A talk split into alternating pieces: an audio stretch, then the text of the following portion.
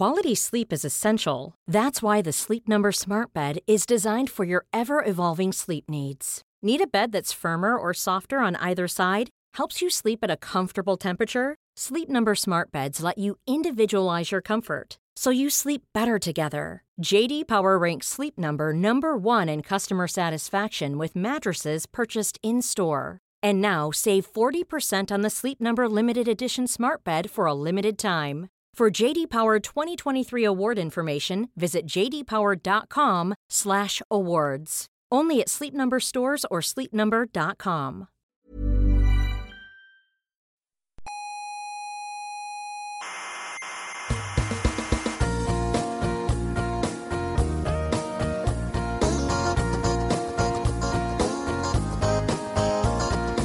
Aquí comienza Coffee Break, la tertulia semanal de la actualidad científica. transmitiendo desde la sala Omega Exactamente, sí señor. pa- para y llegamos a todo el, a todo el mundo, Hmm. around the world.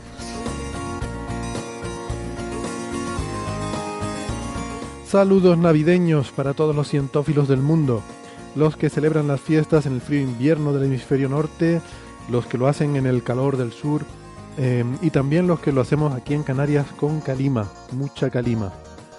Aquí, en vez de muñecos de nieve, los niños hacen castillos de arena. Y Papá Noel eh, le va metiendo bocanadas al ventolín entre casa y casa. Pero la calima no nos merma ni lo más mínimo el espíritu navideño, que lo mantenemos con ese, eh, ese calor de- de la Navidad y ese espíritu de estos días. Y eh, los canarios seguimos como todo el mundo de celebración, comiendo mucho y comprando como locos. Pero eh, como la ciencia no para, aquí estamos una semana más con nuestro habitual café, que hoy lo acompañamos con unos turrones y almendras de Alicante.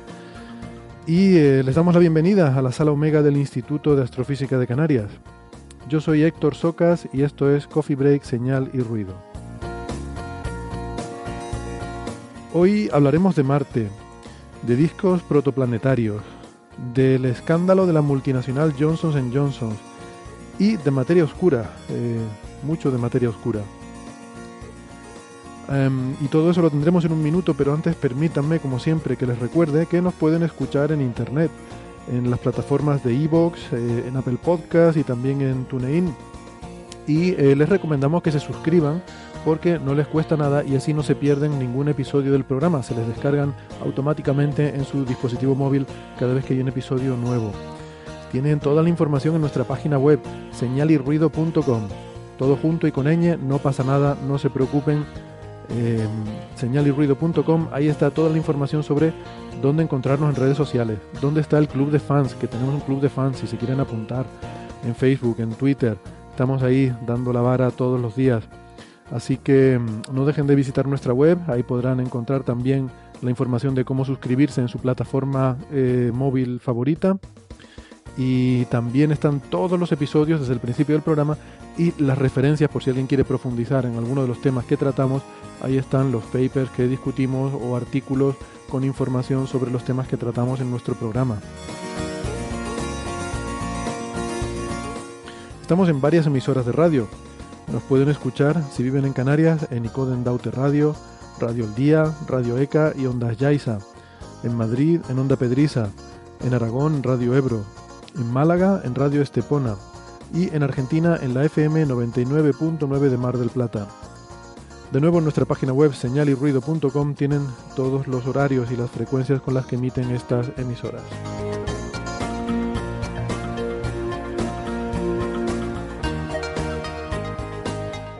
Hoy me acompaña en la sala Omega, estoy además muy contento de dar la bienvenida de vuelta a Itaiza Marcelino. Hola Itaiza. Hola, ¿qué tal? Bien, bien, ¿cuánto tiempo? Fíjate, hasta suenan aquí las sirenas y las alarmas para darte la bienvenida.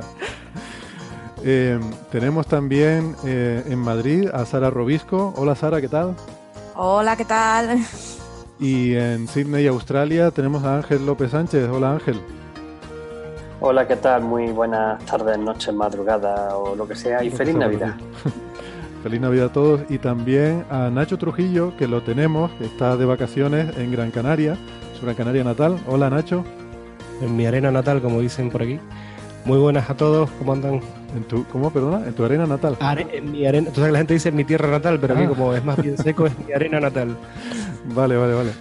Pues yo, eh, en fin, vamos a aprovechar también para eh, mandar un saludo y un agradecimiento a eh, los amigos de nuestro podcast vecino de Radio Skylab, porque hoy, como digo, Nacho que está de vacaciones, está ahí en, su casa en Gran Canaria, en casa de, su familia, y no tenía un micro a mano, em, pues creo que los amigos de Radio Skylab, Víctor Ruiz, te ha, ha tenido la gentileza de prestarte un micrófono, ¿verdad? Efectivamente, como no tenía aquí ninguna posibilidad para grabarlo, enseguida se me encendió la bombilla y le dije, Víctor, déjame el micrófono de Radio Skylab. Así que estamos con la tecnología aeronáutica del podcast de Radio Skylab, eh, mirándola a la astronomía. Pues muy bien, o sea que eso quiere decir que hoy Coffee Break va a sonar un poquito con sonido de Radio Skylab. Una quinta parte al menos. Así que nada, les mandamos un saludo y un agradecimiento a nuestro agradecimiento a, Víctor y a todos los amigos de, Radio Skylab, eh, a Daniel, Cavi y Víctor Manchado. Bueno, em, ¿qué más cosas teníamos? Ángel, tú querías comentar algo, ¿verdad? Alguna, algo que querías hacer em, spam de, alguna cosa que tienes por ahí montada, ¿no? Yo venía aquí a hablar de mi libro, ¿no? Espérate, me has pillado un poco de, sopetón. Todavía ah, estoy intentando las neuronas a, que estoy haciendo esto y no estoy con otras cosas. Perdón. Eh, sí, creo que lo que te comenté era simplemente por un poco de, autopublicidad. No era otra cosa. por comentar simplemente un par de podcasts que, el, que realizo desde aquí, desde Australia. Uno, eh, creo que lo hemos comentado también alguna vez, que es una sesión mensual que tengo en radio SBS o SBS en español, aquí en Australia, que se llama Astronomía para principiantes y voy subiendo todos los episodios cada 10 minutitos de conversación sobre un tema en concreto de astronomía. Y además que últimamente me estoy poniendo al día, estoy subiendo cada, porque tenía unos cuantos retrasados, también por motivos obvios, y estoy subiendo los, eh, pues casi uno a la semana o incluso más. Quería haber subido hoy uno, pero no me ha dado tiempo por ciertas razones. Y el otro que hago es en inglés con una joven astrónoma que se llama Kirsten Vance, que, y este podcast se llama The Scientist. Por si tenéis curiosidad de, de escuchar otra, otras cosas, aparte de nuestro podcast fantástico que es Coffee Break y también, ya que hemos eh, estado hablando y de, Radio Skylab, pues otro, otra, otra opción. Simplemente pues darme un poquito de publicidad por ahí. ¿Y con qué regularidad lo haces, Ángel? Pues eh, de Scientist lo sacamos cada dos semanas.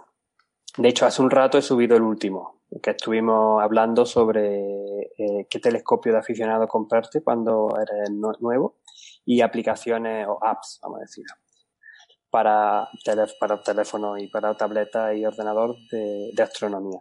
Básicamente eso. Esos son cada dos semanas. Los subimos cada dos semanas. Y como digo, los de, los de astronomía para principiantes de, de la radio SBS en español es uno al mes. Muy bien. Bueno, pues nada, vamos a tirar para adelante a ver si con e-, esta sirena infernal nos deja. Eh, es que ha coincidido, me acabo de enterar ahora, que justamente ahora están empezando a hacer unas pruebas del sistema de, alarmas de aquí. Al parecer estaba anunciado, pero yo no me había enterado. Em, entonces, bueno, yo espero que no se esté metiendo mucho este ruido y que no sea demasiado molesto y, en fin, que el, que el, programa sea escuchable. Bueno, olvidé dar la, no sé, lo, lo, habitual, ¿no? La, eh, los usuarios de Twitter de cada uno de, de mis contertulios aquí. Eh, Itaiza es arroba superwendo Exacto. Con W, todavía me acuerdo. Eh, Nacho es el más fácil porque no tiene. Ya, estás tardando, Nacho. arroba nada. Arroba nada. Em, Sara es eh, arroba Sara RC83 y Ángel es arroba el lobo rayado con subguiones donde deberían ir los espacios, ¿no? Era así, ¿verdad? Efectivamente. Sí. Bien, pues, pues nada. Muchas cosas hoy para comentar, a pesar de que sean fechas así navideñas y esté todo el mundo comiendo mucho y comprando mucho, aún así sigue habiendo gente haciendo ciencia por el mundo y, produciendo noticias. Por ejemplo, eh, bueno, está muy rápidamente, que casi más como anécdota que otra cosa. El, el, otro día, el, creo que el 20 de diciembre, se subió al archive el informe definitivo de la reunión de la que le hemos estado hablando de tecnomarcadores de la NASA que es esta reunión que tuvo lugar eh, en Houston en septiembre, para, eh, bueno, les refresco un poco la memoria para los que no hayan seguido el tema. Eh, resulta que este año la NASA va a empezar a financiar proyectos de SETI, de búsqueda de inteligencia extraterrestre, que es algo que llevaba décadas sin hacer, y esto generó mucho revuelo en, la comunidad. Em, sobre todo porque además había una condición de que NASA decía que tenían que ser proyectos que no estuvieran relacionados con radio, con búsquedas de radio y esto sobre todo pues levantó bastante polémica porque mucha de la gente que se dedica a SETI, una gran parte, quizás una parte mayoritaria de la comunidad, es eh, radioastronomía, ¿no? O, es eh, gente que trabaja con radiotelescopios y ese tipo de trabajos quedaban excluidos explícitamente de la convocatoria. Em, pero bueno, aparte de eso, eh, NASA quería tener un poco un resumen del estado actual del campo, porque llevaba pues muchos años fuera del tema y entonces organizó una reunión eh, para que se, bueno, para, para pedir que se, se, le hiciera un informe eh, para darle un poco una idea de cuál es el estado actual, cuáles son los tecnomarcadores ahora mismo que se consideran más interesantes y qué se puede hacer con la tecnología actual y sobre todo con la, la que se espera con las misiones espaciales futuras, ¿no? Em, entonces, bueno, la reunión tuvo lugar en septiembre y un poco de prisa y, a la carrera porque lo querían antes de final de año, pues hubo que preparar el informe con las conclusiones un poco a las que se había llegado a esa reunión y pues nada, que ya eh, al día siguiente de enviarle el informe a la NASA eh, se, ha subido al archive y cualquiera lo puede consultar si, si tiene curiosidad. La verdad es que son temas divertidos, se habla de muchas cosas, un tema muy interdisciplinar, se habla desde arqueología hasta biología, exobiología, inteligencia artificial, hay muchas, muchas ramas de la ciencia que están metidas en, en este tipo de cosas, ¿no? Incluso ciencias sociales. Pero están buscando vida extraterrestre o vida inteligente. Inteligente. Esto específicamente tecnomarcadores es buscar tecnología. Es decir, qué tipo de cosas podemos hacer para buscar tecnología en otros planetas, ¿no? Y sobre todo ahora con el, el éxito de las misiones de búsqueda de planetas y de tránsitos, pues hay mucho interés también en ver eh, qué tipo de cosas como megaestructuras o cosas así se podrían. El caso paradigmático de esferas de Dyson, hay un montón de gente que lleva mucho tiempo buscando cosas parecidas a esferas de Dyson y que con el avance en tecnologías de, de observaciones de tránsitos planetarios, pues se intentan buscar ese tipo de cosas, ¿no? Pero bueno, ¿qué otro tipo de, de cosas más si hay? O, por ejemplo, otro, una pregunta muy importante ahora mismo en SETI es, ¿qué significa el hecho de no haber detectado nada? O sea, ¿qué límites nos pone el no haber sido capaces de eh, mm, quiero decir, porque eh, siempre decimos, ¿no? Un resultado negativo, o sea, que tú no detectes algo, no quiere decir que no tengas información. Tienes información. Tienes cotas, ¿no? Eh, límites sobre cuánto es la abundancia de lo que estás buscando, ¿no?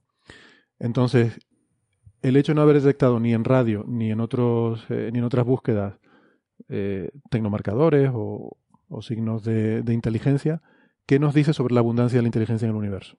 ¿qué conclusión podemos sacar?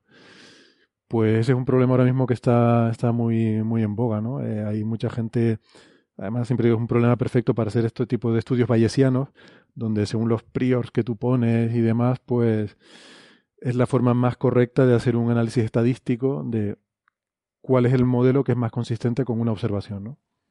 O en este caso con una no observación. ¿Explicaron en esa reunión por qué quieren abandonar eh, la búsqueda en radio? Sí, una, una parte importante del debate fue, fue esa, ¿no? Eh, se, le, se le fustigó bastante a, a, los representantes de NASA que había allí sobre ese tema. Y la respuesta, básicamente, o sea, a mí me parece razonable. Esto no lo diré delante de, de nadie que haga SETI, pero, pero aquí que no nos escucha nadie, yo lo veo razonable. ¿Por qué? Porque, primero, porque ya hay iniciativas privadas. O sea, SETI, curiosamente, es una de las pocas áreas en las que hay una inversión privada que podríamos decir que casi mayor que la pública. ¿no? Eh, hay proyectos como Breakthrough Listen, por ejemplo, tiene un presupuesto mayor que lo que va a dedicar NASA, por ejemplo, a hacer SETI. Solamente Breakthrough Listen, que es una iniciativa privada de un millonario que, que, bueno, que se dedica a promover estas cosas, ¿no? Entonces ya hay... Aquí en, Australia, aquí en Australia, perdona que te, que te corte. Sí, por favor. Eh, en, Australia, en Australia, usando la, la gran antena de Parks de 64 metros, eh, se lleva bastante parte del tiempo de observación. No recuerdo si era una cuarta o casi una tercera parte. Y Pues- llevan ya dos años, dos años para tres y todavía quedaban un par de años más y si seguían hablando de que posiblemente lo extendieran. Pues eso, ¿no? Entonces es un tema en el que ya hay financiación privada y, y NASA pues intenta hacer eh, cosas, o sea, un poco lo que, lo que ellos decían es que la filosofía de NASA es hacer cosas que solo NASA puede hacer. Entonces, si hay cosas que ya está haciendo otra gente, pues ellos no quieren repetir eso. Y después, por otra parte, está también el tema de que, de que NASA no hace radioastronomía. Entonces, ellos están interesados en las cosas que pueden eh, explotar con sus recursos. ¿no? En particular, ellos están interesados en las misiones espaciales, las de búsqueda de planetas, eh, cosas como Kepler, y ahora viene TESS, y luego vendrán otras misiones, y cosas como el James Webb eh, Space Telescope. O sea, están intentando explotar los recursos que tienen. Eh, entonces, desde ese punto de vista, pues también lo veo, lo veo razonable, ¿no? Y aparte que, como digo, pues en radio se ha hecho casi todo, de los años 80, eh, casi todo lo que se ha hecho es en radio, entonces está bien, ahora que tenemos posibilidades de hacer otras cosas, pues intentar explorar esas otras cosas, ¿no? Em, pero vamos, yo no he dicho esto. Eh, ¿Sabes que casualmente aparecía hoy en el Astro PH un, un artículo de la iniciativa esta de Breakthrough Listen buscando eh, líneas de emisión de láser en la estrella de, de Tabi? Así que te, te he enviado el, el enlace, quizás sería interesante para comentarlo en alguna otra ocasión en Coffee Break, ¿no? Vale, No voy a adelantar, no voy a hacer spoiler de lo que encuentran. vale, vale, lo, lo miraremos. Pero bueno, que han estado en ello, han estado mirando a ver si había alguna emisión de tipo láser de. Bien, em, eh, más cositas. eh, agua en Marte, Otra vez. otra vez. Hemos encontrado agua en Marte otra vez. Eh, bueno, siempre, siempre hacemos la broma esta, ¿no? De que se suele sacar el titular este, descubren agua en Marte. Bueno, estos días ha habido una noticia, La, la NASA descubre agua en Marte, ¿no? la NASA descubre agua en Marte. Bueno, en este caso Pero no es esta la- vez de la ESA. este caso es la Esa, ESA. esa. Sí, esa, No, no pasa nada, la NASA lo descubre todo. sí. Por ver- e- ese era el chiste que intenté hacer, pero obviamente no me ha salido. Ah, Sí, vale, sí, vale, sí. Bueno, luego, luego le preguntaremos a Nacho por eso de la NASA. Pero hubiera quedado más simpático todo. decir, la ESA descubre una pista de esquí en Marte. Pues sí, la verdad es que podría haber sido un titular también muy adecuado. Una pista de hielo, ¿no? O Más pista de esquí o pista de hielo Eso, para ir a de hacer Hielo, patinaje. hielo. Sí. Ese es hielo, es hielo, es verdad. Es que como lo ves tan blanquito y tan así, tan esponjoso, dices, madre mía. Sí, sí, yo di- dijiste esquí, pero yo en mi mente había pensado patinaje de hielo, sí, sí, es que es verdad. También, también, también. Es que verlo tan blanquito te engaña un poco el subconsciente. Te dan ganas de tirarte ahí, ladera abajo. Sí. Bueno, por explicarlo simplemente Yo que debo reconocer que a mí me, me ha descolocado un poco otra vez, porque veía la imagen, veía la imagen por sus redes sociales, qué bonito, qué bien, ya está, pues sí, agua, aquí hay hielo en este cráter, perfecto, fantástico, y luego otra vez, ah, agua, he encontrado agua en Marte, no he encontrado agua en Marte, pero otra, otra vez. sí, pero dilo, vamos, a- vamos a decir lo que es, porque yo creo que a lo mejor la gente estará preguntándose de qué estamos hablando, ¿no? Pues venga, tú mismo, Ángel, cuéntalo. Eh, pues nada, unas nuevas imágenes que sacó, por donde tengo, la Mars Express, que esta es la, la, eu- la europea, de la Agencia Espacial Europea, en el cráter Korolev, que tiene, ¿cuánto tiene? Unos 81 kilómetros de, diámetro y un par de kilómetros de profundidad. Y nada, unas imágenes la verdad que bastante espectaculares, ¿no? Porque se ve el, el cráter con, con un plato, con la, la capa de hielo tan, tan clara.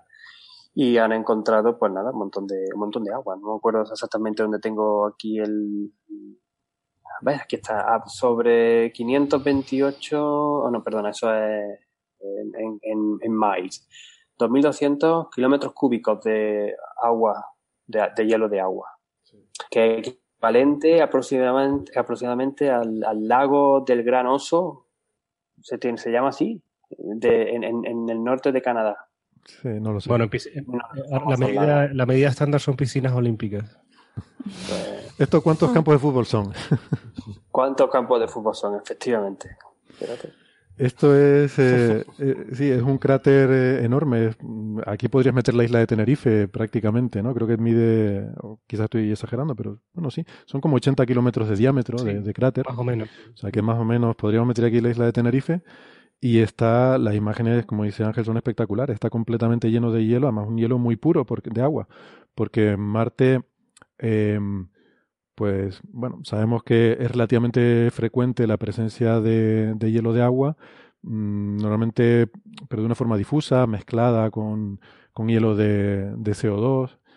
Mm, pero este es como muy puro y, y además eh, pues una, una, masa muy grande de, de, hielo expuesto ¿no? en, la, en la superficie y que se debe a, al, al efecto que forman las paredes del cráter que son muy altas sobre la circulación, ¿no? Enfrían el aire, ¿no? El aire se encuentra con esa, esa pared tan alta del cráter, eh, al pasar por ahí se enfría y eso crea una especie de capa aislante que, que ha permitido mantener ese hielo ahí, a, a salvo del deshielo, expuesto en, en, la superficie, ¿no? Y... Eso es, y, mm. y como el, el viento es tan flojito, no puede mover esa capa de aire frío, entonces por eso no se, no se deshace. Uh -huh. Y me imagino que estará a una latitud muy alta, ¿no? Por eso no, no, le llega la radiación solar, ¿no? Sí, está cerca, está cerca de, bueno, está en latitud de, no, no recuerdo el, el, número, pero... En el hemisferio norte, si mal no recuerdo haberlo leído, leído antes. Sí, lo estaba buscando. Las tierras, tierras altas del hemisferio norte. Sí, pero eso, que, que está cerca del polo. O sea, en Marte... Sí, aquí está. En la, en la zona polar norte de Marte. O sea, en Marte sabemos que hay eh, abundante hielo por debajo de la superficie, y la gran duda ahora mismo es si hay agua líquida. Eh, se piensa que puede haber estacionalmente, ¿no? Se han visto signos de posibles correntías de agua que fluyen durante una época y luego se secan, pero no, no hemos encontrado esa agua líquida expuesta. Hemos encontrado reserv reservorios, no, depósitos de agua líquida eh, subterráneos debido a la presión de, de, de, la roca, ¿no? Al estar a mucha presión, se, eh, el agua se mantiene en forma líquida pero así en la superficie, bueno, pues esto es uno de los mayores depósitos de, de agua, aunque sea de, de, hielo. Este cráter tiene el nombre, eh, se, se, escribe Korolev, como decía Ángel, pero yo creo que en ruso esto se pronuncia Korolov. Koroliov, eh, sí. Cor, creo, creo, que la pronunciación, se, se, suele escribir con la Y, pero creo que la pronunciación sí, eh, es, sí, es, verdad. es sin la I. Creo que la pronunciación es Korolov, eh, así como... Y es, eh, ese nombre, de la forma en la que tú lo pronuncias, la verdad que me suena bastante más normal. Haberlo escuchado montones de veces. Creo, creo, que es como se pronuncia, aunque luego las transcripciones fonéticas son un poco difíciles de hacer, ¿no? O sea que. Pero vamos, yo tampoco sé ruso, o sea que no me, no me tomen esto muy al pie de la letra. Pero esto es en, en honor a Sergei Korolov, que fue este gran eh, pionero de, de, bueno, del programa espacial soviético. O sea, fue realmente la cabeza pensante, el ingeniero, detrás de todo el programa espacial soviético, del éxito del Sputnik. Y mm, yo no sé si saben, tiene una anécdota muy curiosa. Este hombre, que fue uno, uno de los grandes héroes nacionales de la Unión Soviética, este hombre fue detenido y, y, arrestado, estuvo en un campo de concentración en los años 30 por acusaciones de anticomunismo, ¿no? De, de, de Algo había hecho. De ser anti, sí, sí, de ser antirrevolucionario, ¿no? Eh, acusaciones falsas, por otra parte, que, que, luego resultó que no, que no eran verídicas, ¿no? Que, a ver, que, que aunque lo fueran, que, tampoco quiero decir que, pero me resulta irónica ¿no? esta cuestión de, que coges a alguien, lo metes en un campo de concentración por ser antipatriota o anticomunista, no sé qué, y luego resulta que acaba siendo pues probablemente uno de los mayores, eh, no sé, de los mayores ídolos de, de, este país, ¿no? sobre todo en esa época de la carrera espacial, que era prácticamente una cuestión casi militar, ¿no? Entre... Hombre, Víctor, tanto esfuerzo en desarrollar cohetes para irse fuera de la Tierra era sospechoso, ¿no? Sí, ¿no? Tenía algún interés en irse rápidamente a algún sitio. El caso es que murió repentinamente en el año eh, 66, un poco antes de que el, el proyecto Apolo culminara con el, el alunizaje, ¿no? De, eh, de los primeros seres humanos. Y bueno, hasta ese momento los soviéticos estaban en la carrera, ¿no? Ellos tenían también su propio proyecto para poner eh, astronautas, cosmonautas sobre la Luna, pero probablemente con el fallecimiento de Korolov, pues todo eso se, se bueno, fue seguramente el tiro de gracia a ese. y que lo que hizo que terminara, o sea, que perdieran la carrera y que se terminara cancelando ese, ese programa, ¿no? Que, es una, una pena. Eh, y de hecho su identidad la mantenían en secreto, o sea, estaba considerado un personaje tan importante que no se sabía quién era. Lo llamaban el, el gran jefe o algo así, eh, por miedo a que la CIA intentara asesinarlo, ¿no? O alguna cosa de esta. O sea, era muy personalista que el sistema dependía mucho del ingenio de, de esta persona, por lo menos ellos lo veían así hasta el punto de intentar mantenerlo secreto. ¿Le tenían encerrado en un gulag? Eso no lo sé, eso no lo sé. Sé que era secreto su identidad. Le tenían encerrado porque tenían miedo de que alguien le matara, entonces lo tenían al pobre hombre ahí encerrado. Pues fíjate. Eso entendí, entendí yo. Es como un poco bestia. A saber si realmente murió en el año 66 o simplemente decidió jubilarse y, y le, le, buscaron ¿no? una identidad secreta en el programa de testigos protegidos de no sé qué. Pero, pero bueno, vamos, que no es que sea una noticia científicamente eh, de, decir un gran descubrimiento, pero sí que, mm, bueno, eh, se une un poco a esta, no sé, esta visión que vamos teniendo últimamente, ¿no? A medida que vamos explorando más y más Marte, y este año la verdad que está siendo un año muy fructífero en la exploración marciana, pues vamos em, encontrando cada vez más recursos que pueden ser interesantes y, y, bueno, y también, sobre todo, el entender a lo mejor que la abundancia de agua en Marte es bastante mayor de lo que hubiéramos podido imaginar hace unos años, ¿no? Hombre, a lo mejor las noticias no son súper novedosas o no aportan demasiado a la comunidad científica, pero desde luego la, la foto es una pasada. Sí, desde el punto de vista también yo, de... Yo creo que lo que se ha hecho desde el equipo de la Mars Express es que cumple ahora 15 años que lleva en Marte, eh, cartografiando Marte y estudiando Marte. así que posiblemente hayan elegido, han estado buscando qué imagen chula tenemos de los últimos tiempos, la han estado guardando y la han sacado justamente ahora. Y como pues es tan llamativa y agua, pues, pues, está en todos lados. Muy bien, han acertado con ella. Muy bien, muy bien. Hay que decir que esta foto o es, una, es una foto real, pero es, es, una composición. No es una foto única, sino es a lo largo de varias órbitas eh, ha ido mapeando esta zona ¿no? y ha hecho un mosaico con el cual han, han hecho esta composición de, de, alta resolución. Creo que son como 20 metros por píxel o algo así lo que tiene esta foto. O sea, esto es casi nivel eh, Google Earth, ¿no? Una cosa así. bueno, no tanto, pero... Bueno, de cara a la población general, este tipo de noticias, bueno, te da que pensar, bueno, al menos están haciendo algo ahí. Sí, Sí, no, claro. Que a lo mejor a la ciencia no aporta mucho, pero para el resto de la sociedad. A mí por lo menos ha parecido preciosa la foto, es con lo que yo me he quedado. Sí, sí es importante. No, además ese aspecto tridimensional muy bonito. No, y es importante también estimular la imaginación de la gente, ¿no? Y el, como decía DeGrasse Tyson, el, el, que volvamos a soñar a lo grande, ¿no? Que, que, estamos perdiendo eso, ya hasta nuestros sueños se han empequeñecido, ¿no? Decía Tyson. Y que igual nuestros nietos están ahí. Sí. No, y el propio hecho de decir, bueno, que si vamos para allá y sabemos que podemos encontrar agua, pues es peso que le vas a quitar a tu misión, ¿no? Que es más fácil que tu misión aguante allí, ¿no? Mm. Son cosas que pueden ser interesantes para una colonización o visita a Marte. Sí, sin duda. Lo que pasa es, yo creo que está bastante claro que, por lo menos en el subsuelo, a un par de metros bajo tierra, mm, hay, hay hielo a, a punta pala, vamos. Entonces, en ese sentido no creo que haya mucho problema o que esto sea... Pero el hecho de que lo haya también en la superficie, bueno, es, es curioso, sí. ¿La punta pala te refieres que hay que excavar con la pala o...? Exacto. Sí, sí. Seguramente la etimología de la palabra viene de ahí, ¿no? De sacar paletadas de cosas.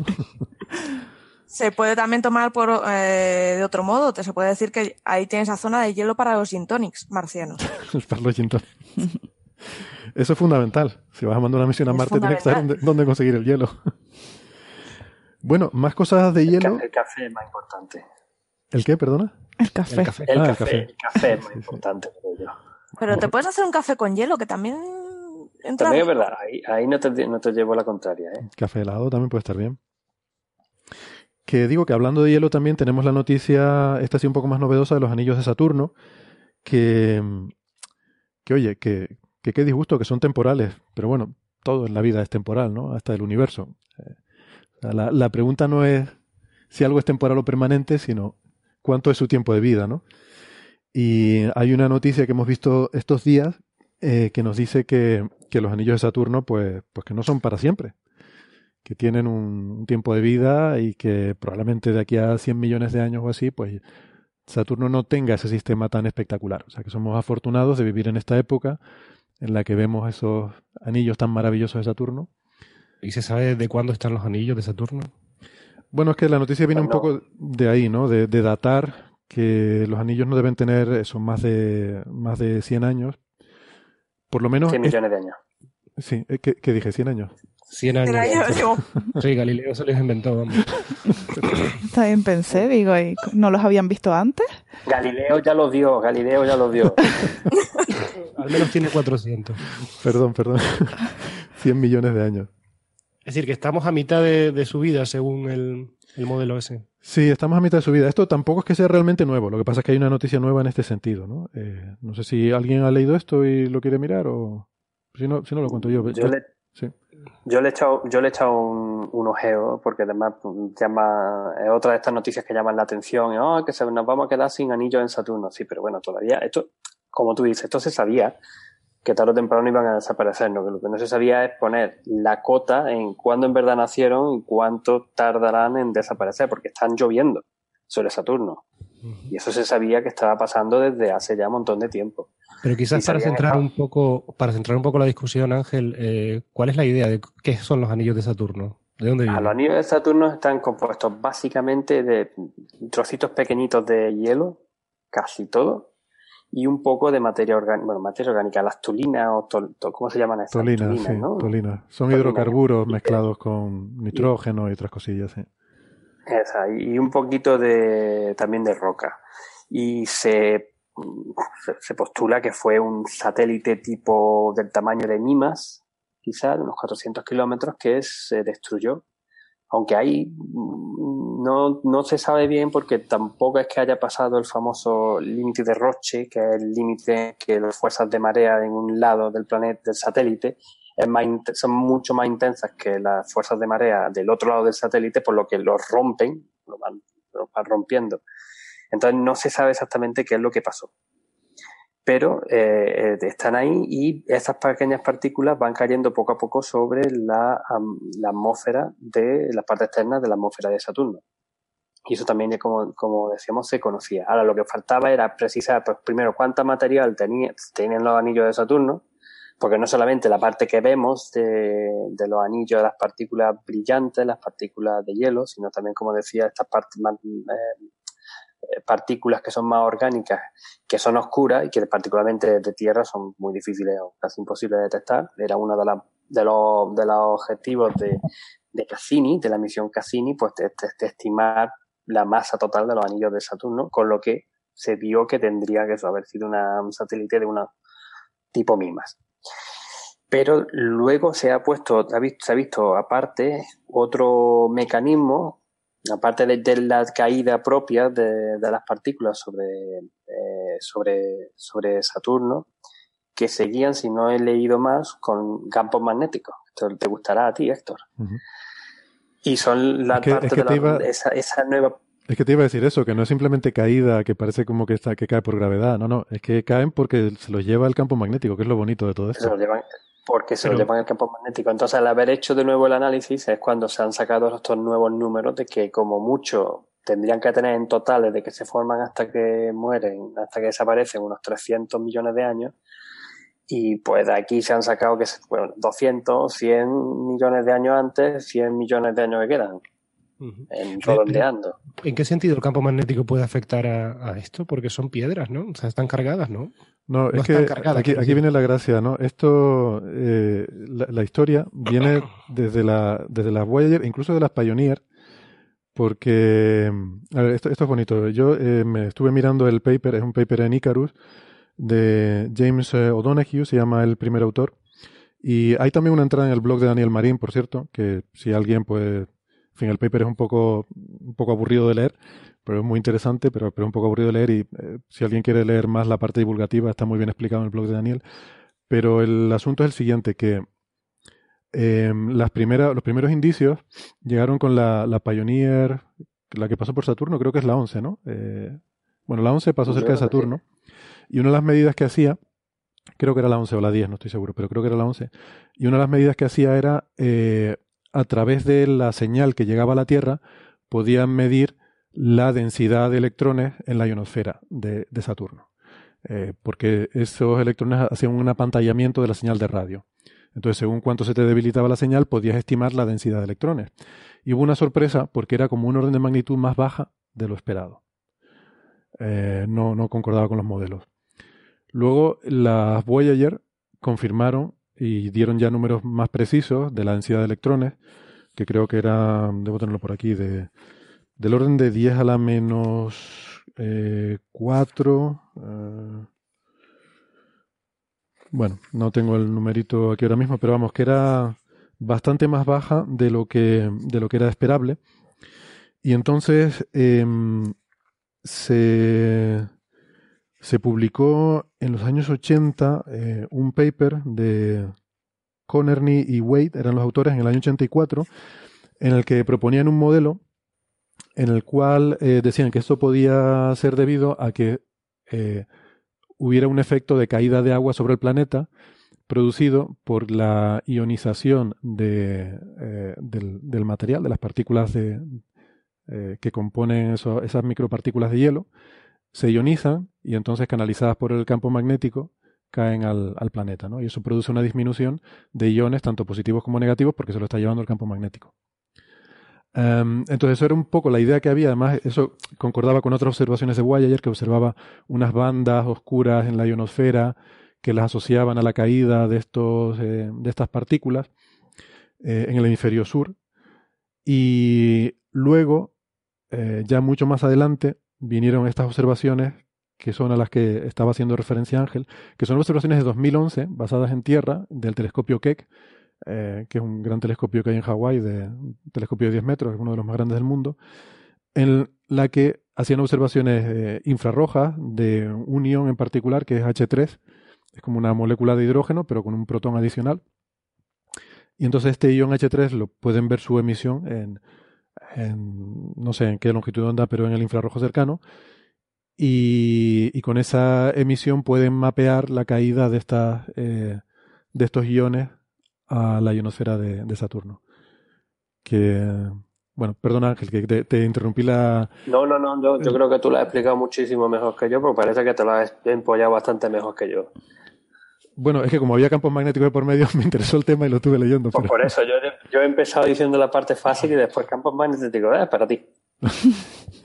bueno, pues la cuestión es que eh, las partículas que son de, tamaño de sub... Eh, ¿Cómo se dice? Submicrómetro, o sea, partículas menos de una micra de tamaño, la radiación ultravioleta del Sol las puede ionizar fácilmente. Entonces, esas partículitas de hielo son ionizadas por la radiación ultravioleta y entonces ya una vez que tienes electrones y, e iones, eh, hay toda una serie de, de, química iónica ahí que da lugar a diferentes, diferentes especies y en particular esta del H3 es interesante porque es relativamente fácil de observar y, y esta es la que han observado en, en, la caída. Estas observaciones son de 2011 y ya en aquella época se, eh, se vio que existía esta caída, ¿no? Entonces por eso digo que esto realmente no es nuevo, o sea, desde los 80 ya sabemos que hay esta caída, lo que llaman el ring rain, ¿no? Eh, lluvia del anillo, eh, que hay caída de material sobre el planeta. Lo que es nuevo es que, claro, la ciencia necesita números, ¿no? Siempre, siempre decimos eso. O sea, una cosa es decir, está cayendo, pero como decía Ángel, pero ¿cuánto está cayendo, no? Eh, porque todo este proceso que estoy hablando ocurre de forma natural. o sea, tienes un equilibrio entre radiación ultravioleta, ionización, producción de iones, etcétera. Entonces, en 2011, en este primer artículo, con estos datos, llegaban a la conclusión de que había caída de este ion H3, pero no había información mm, que dicen aquí que es importante para hacer el balance, que es la información de la temperatura, la densidad y los ritmos de enfriamiento radiativo. ¿Por qué? Porque tú puedes tener una cierta cantidad de hidrógeno 3, pero esa cantidad eh, puedes tenerla porque se produce mucho o porque produces poco, pero también se, también se desaparece poco, ¿no? Se neutraliza. O sea, la tendencia de este ion es a combinarse con electrones y formar moléculas neutras. Entonces hay un equilibrio entre los iones que se forman, los que desaparecen y tal. Entonces, para poder determinar ese balance, tienes que conocer estas cantidades. Y en este artículo de ahora, la novedad, este artículo que se publica en Icarus, es que hacen eh, esos cálculos en cierto detalle. Y ya pueden calcular el ritmo al que se forman y destruyen estos iones y por tanto te permite poner números a este mecanismo de caída eh, por el campo magnético de partículas del anillo. Y la conclusión a la que llegan es que el anillo actual desaparecería en 300 millones de años. Lo que no me queda claro de leer el artículo es que, claro, aquí está hablando de las partículas micrométricas. ¿Qué pasa con las más grandes? ¿Seguirían ahí en órbita? Yo intuyo que hay un, eje, un, efecto de arrastre. O sea, si tú tienes una, una especie de, de, no sé, de viento de partículas pequeñitas que van cayendo, supongo que eso a la larga va ejerciendo una presión sobre las partículas más grandes como un viento que también las va sacando de su órbita, ¿no? Pero es lo que intuyo. Eh... Te estoy viendo venir, Héctor, y en breve te vas a poner a hacer una simulación de la destrucción. No les dé idea, no les dé Así que ten cuidado, eh, ten cuidado que ya te está... No, no, no, estoy muy liado ahora con otras cosas. Pero, no, no, digo, seguro que esto se sabe, pero que no me quedó claro de, del paper, ¿no? O sea, que, que no, no, sé muy bien cuál es el mecanismo para que los trozos más grandes también caigan. Me imagino que debe ser eso, una especie de presión continua, o bien que la propia radiación solar también va arrancando, o el viento solar va arrancando también mm, eh, microparticulitas de, las rocas más grandes y al final acaba desapareciendo todo. La verdad es que no lo sé. Pero la estimación que ellos ponen en este paper es que eso, 300 millones de años para la caída de todo este material. Lo que pasa es que también coincide con que Cassini nos ha dado medidas muy precisas en su gran finale. Cassini es la, misión esta que estuvo en Saturno y que hace poco se estrelló contra el planeta. Pasó por, por los anillos, ¿no? por los, los, huecos estos entre los anillos y nos dio medidas precisas de, de, la, de la, masa de los anillos y también de, de eh, del ritmo al cual eh, ¿Perdona? Del ritmo de caída de material. Sí, exactamente. Y entonces, por otro mecanismo, eh, Cassini encontró que también hay caída que esta es más gravitatoria de, del material de los anillos total, que combinando estos dos mecanismos le da un periodo de 100 millones de años de, vida al, a, los, a los anillos. Y que extrapolando esto hacia atrás, también calculan que debe tener de ese orden, unos 100, unos 100 millones de años. Entonces esto resuelve el debate de si los anillos se formaron con Saturno o si son posteriores. Obviamente tienen que ser posteriores porque podrían haberse formado del mismo disco protoplanetario que formó Saturno, eh, simplemente material que no llegó a, cuál ser el planeta, o puede haberse formado, en este caso, como dice Ángel, no parece que sea por eh, ruptura de marea, entonces debe haber sido una colisión. Debe haber habido alguna colisión entre satélites, algunas pequeñas lunas o lo que fuera, que, que diera lugar al material que habrá formado estos anillos bueno, eso es un poco, es un poco la idea. Mm, yo creo que nos aclara un poco una duda que a lo mejor hace 10 años era un problema pues prácticamente sin muchos visos de resolverse, ¿no? De cómo se formaron los anillos. Y ahora Pero bueno, Saturno, Saturno tiene un montón de lunas, a lo mejor eh, genera otro. Sí, claro, podría ser perfectamente. Sí, lo que quiere decir esto es que a lo mejor los, estos sistemas de anillos tan ricos y complejos a lo mejor son algo dinámico, ¿no? Que aparecen y desaparecen. A lo mejor Júpiter lo estuvo en su momento no, de hecho, si no recuerdo mal, Júpiter, tiene, un tiene. Sí, tiene. Todos los planetas gigantes tienen, pero son pequeñitos, ¿no? Son pero muy pequeñitos, muy pequeñitos. Muy, muy pequeñitos, muy débiles. Hombre, Saturno cuando los pierda le quedará algún anillo pequeñito, supongo. Pero no decían en el paper que cuanto más mmm, grande ese anillo era porque era más antiguo. Que a lo mejor hay de, de Júpiter y el resto de planetas que sean más nuevos, más Mm. de mm, una formación más reciente, podría ser. Pues no lo sé, la verdad, no me suena, no me suena haber visto sobre eso. Eh, hombre, supongo que si tienes estos mecanismos funcionando, lo que quiere decir es que si tienes un anillo pequeño se te va a desaparecer más rápidamente que si tienes un anillo grande y por lo tanto sería más joven. Eh, pero, pero vamos, no sé si es el caso con, con los anillos de Júpiter. O sea, esta lluvia de anillo, yo no sé si se ha visto también en Júpiter. No me suena haber visto nada al respecto. El anillo de Júpiter, si mal no recuerdo, es de material que se escapa de Io. Ah, vale. Si mal no recuerdo. Curioso. Mm. Ah, por cierto, hay otra cosa también interesante. Luego tenemos los, mm. Sí, no, no, perdona, termina Ángel, pensé que habías terminado. No, los de Urano, los de Urano son bastante oscuros, perpendiculares, bueno, planeta porque gira perpendicular, y los de Neptuno están rotos. No son, no están enteros, están a trocitos, son arquitos, también muy oscuros. Pero eso, eso tienen también bastante pinta, tanto los de Neptuno como los de Urano, como de algún satélite que se haya destruido, de los que haya, satélites muy pequeños, tendrían que haber sido muy pequeños, que se destruyeran hace, bueno, digo cuándo, pero tampoco demasiado tiempo por algún mecanismo, porque los satélites, este tipo de satélites alrededor de los planetas, los gigantes de hielo de Uranio y Neptuno, suelen también tener gran cantidad de partículas orgánicas de, este tipo de, material. creo que querías decir gigantes gaseosos, dijiste gigantes de hielo. Gigantes de hielo, Uranio y Neptuno. Uranio y Neptuno son gigantes de hielo. Gigantes, gaseosos. gaseosos. Gigantes gaseosos son los cuatro son Júpiter, Saturno, Urano, Neptuno, pero los gigantes de hielo son Urano y Neptuno porque tienen una gran cantidad de compuestos tipo hielo en la atmósfera de los planetas, del planeta. Ah, Entonces se le llaman como gigantes de hielo. Ah, vale, vale, eso no lo sabía. Ah, curioso. Eh, no, que otra cosa que iba a decir es que me, lo recordaste ahora por decir que eso de que de dónde venía el anillo de Júpiter, es que eh, también en, este paper de Icarus, aunque no aparece en la nota de prensa, otra cosa que dicen es que mm, en Célado, eh, también está, o sea, también está lloviendo material a Saturno de Encélado. Sí. lo iba a apuntar y se me pasó, gracias por recordármelo. El anillo más exterior del anillo de Saturno es Encélado el que lo produce. Bien, bien. Pues nada, muy, muy bonito todo esto. Em, pero vamos, que no se preocupe nadie, que no es que se vayan a, que no es que se vayan a caer de aquí a mañana los, anillos de Saturno. Nos queda, nos mucho tiempo de, anillos por ahí. Bueno, eh, volviendo a la Tierra, que llevamos, llevamos mucho rato por ahí, por ahí fuera, eh, hemos estado hablando estos días sobre eh, bueno, esa noticia que causó tanto impacto de la edición genética de dos gemelas en China utilizando la técnica de CRISPR para producirles, digamos, mutaciones a voluntad. Y ahora nos llega la noticia, no sé si tiene relación o no, ahora les preguntaré, sobre todo a Sara y Taisa, que son las que más han seguido esta noticia, que en Estados Unidos eh, pues ya está oficialmente autorizado el uso de CRISPR en algunas condiciones, creo, ¿no? Para, para enfermos, ¿no? En, en según qué condiciones. Y bueno, ¿qué significa esto? ¿Tiene que ver con lo de China? ¿Se ha, se ha montado aquí una carrera a ver quién edita más rápido? Pues eh, la verdad es que la noticia que, que, salió así en todos los medios es que, mm, que, efectivamente se había aprobado por la FDA la administración de un fármaco en base de a CRISPR.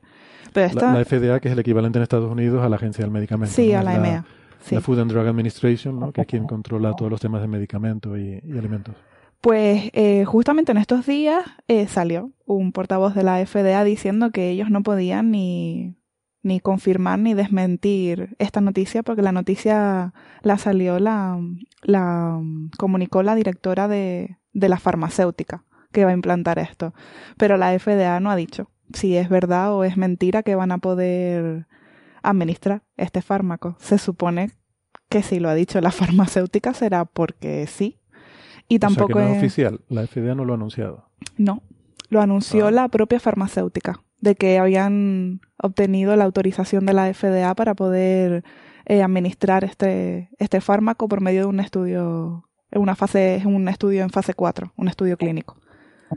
Pero tendrá que pronunciarse yo entiendo que sí. De hecho, me ha sorprendido mucho esto de no, ni confirmamos ni desmentimos. Es un organismo público del gobierno, como que no ni, confirmas ni desmientes. le habrá dado una filtración a la farmacéutica para decir, mira, para que, para que lo sepas, para que te vayas preparando, te lo vamos a autorizar. Pero mientras no lo publiquen que esté autorizado, ¿no? Y también me parece increíble que la farmacéutica eh, suelte esta noticia sin tener una confirmación oficial, porque esto, esto es ilegal.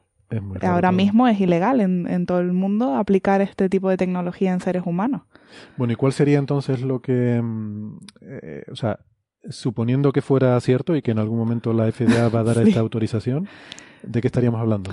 Eh, lo van a aplicar a, una, a un tipo de ceguera, a un conjunto de 15 personas en las que hay niños dentro de esas 15 personas.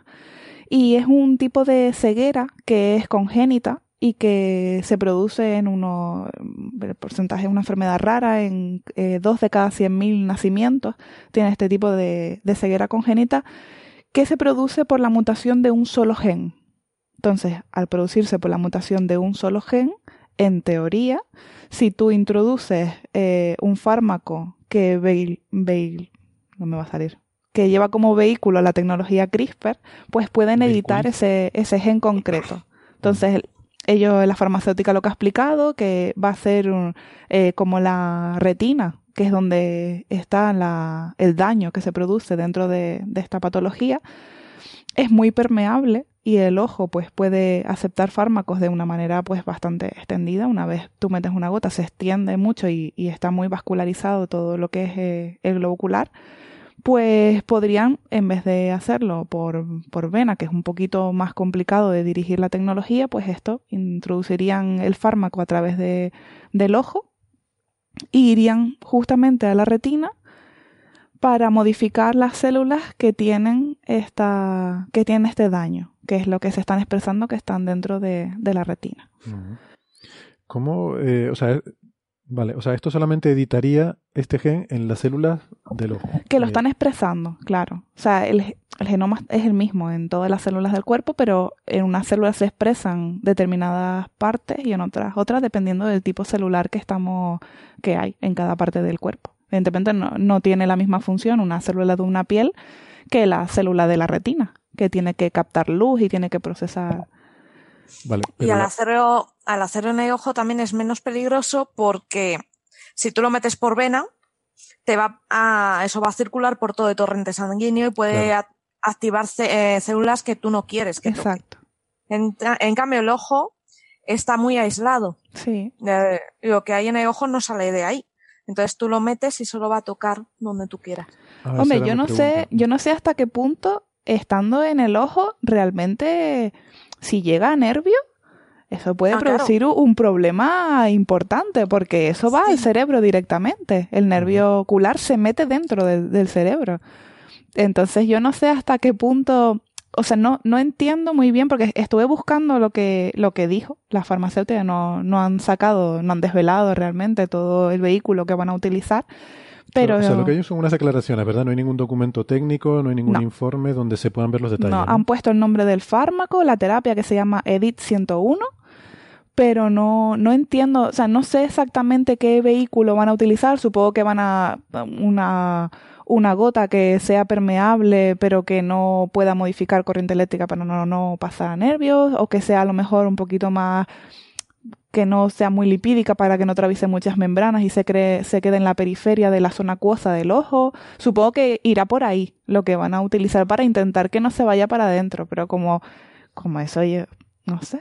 A, mí estas cosas todavía me dan un poquito hasta que esto no se no se liberalice. sí, y luego Luis Montoliu, que es el español que investiga mucho la edición genética con CRISPR en España, está haciendo ratoncitos con modificados con enfermedades similares a mm. sí, enfermedades raras. Eh, está trabajando mucho con albinos y tal. Mm. Y dice eh, que vale, que puede estar bien, pero podemos tener eh, un problema de mosaicismo o ruido genético, ¿no? que es que vale, en unas células de la retina se van a corregir, todo bien, otras van a pasar de tema y se van a quedar igual, pero otras pueden generar mutaciones adicionales que no sabemos qué puede, qué puede pasar ahí.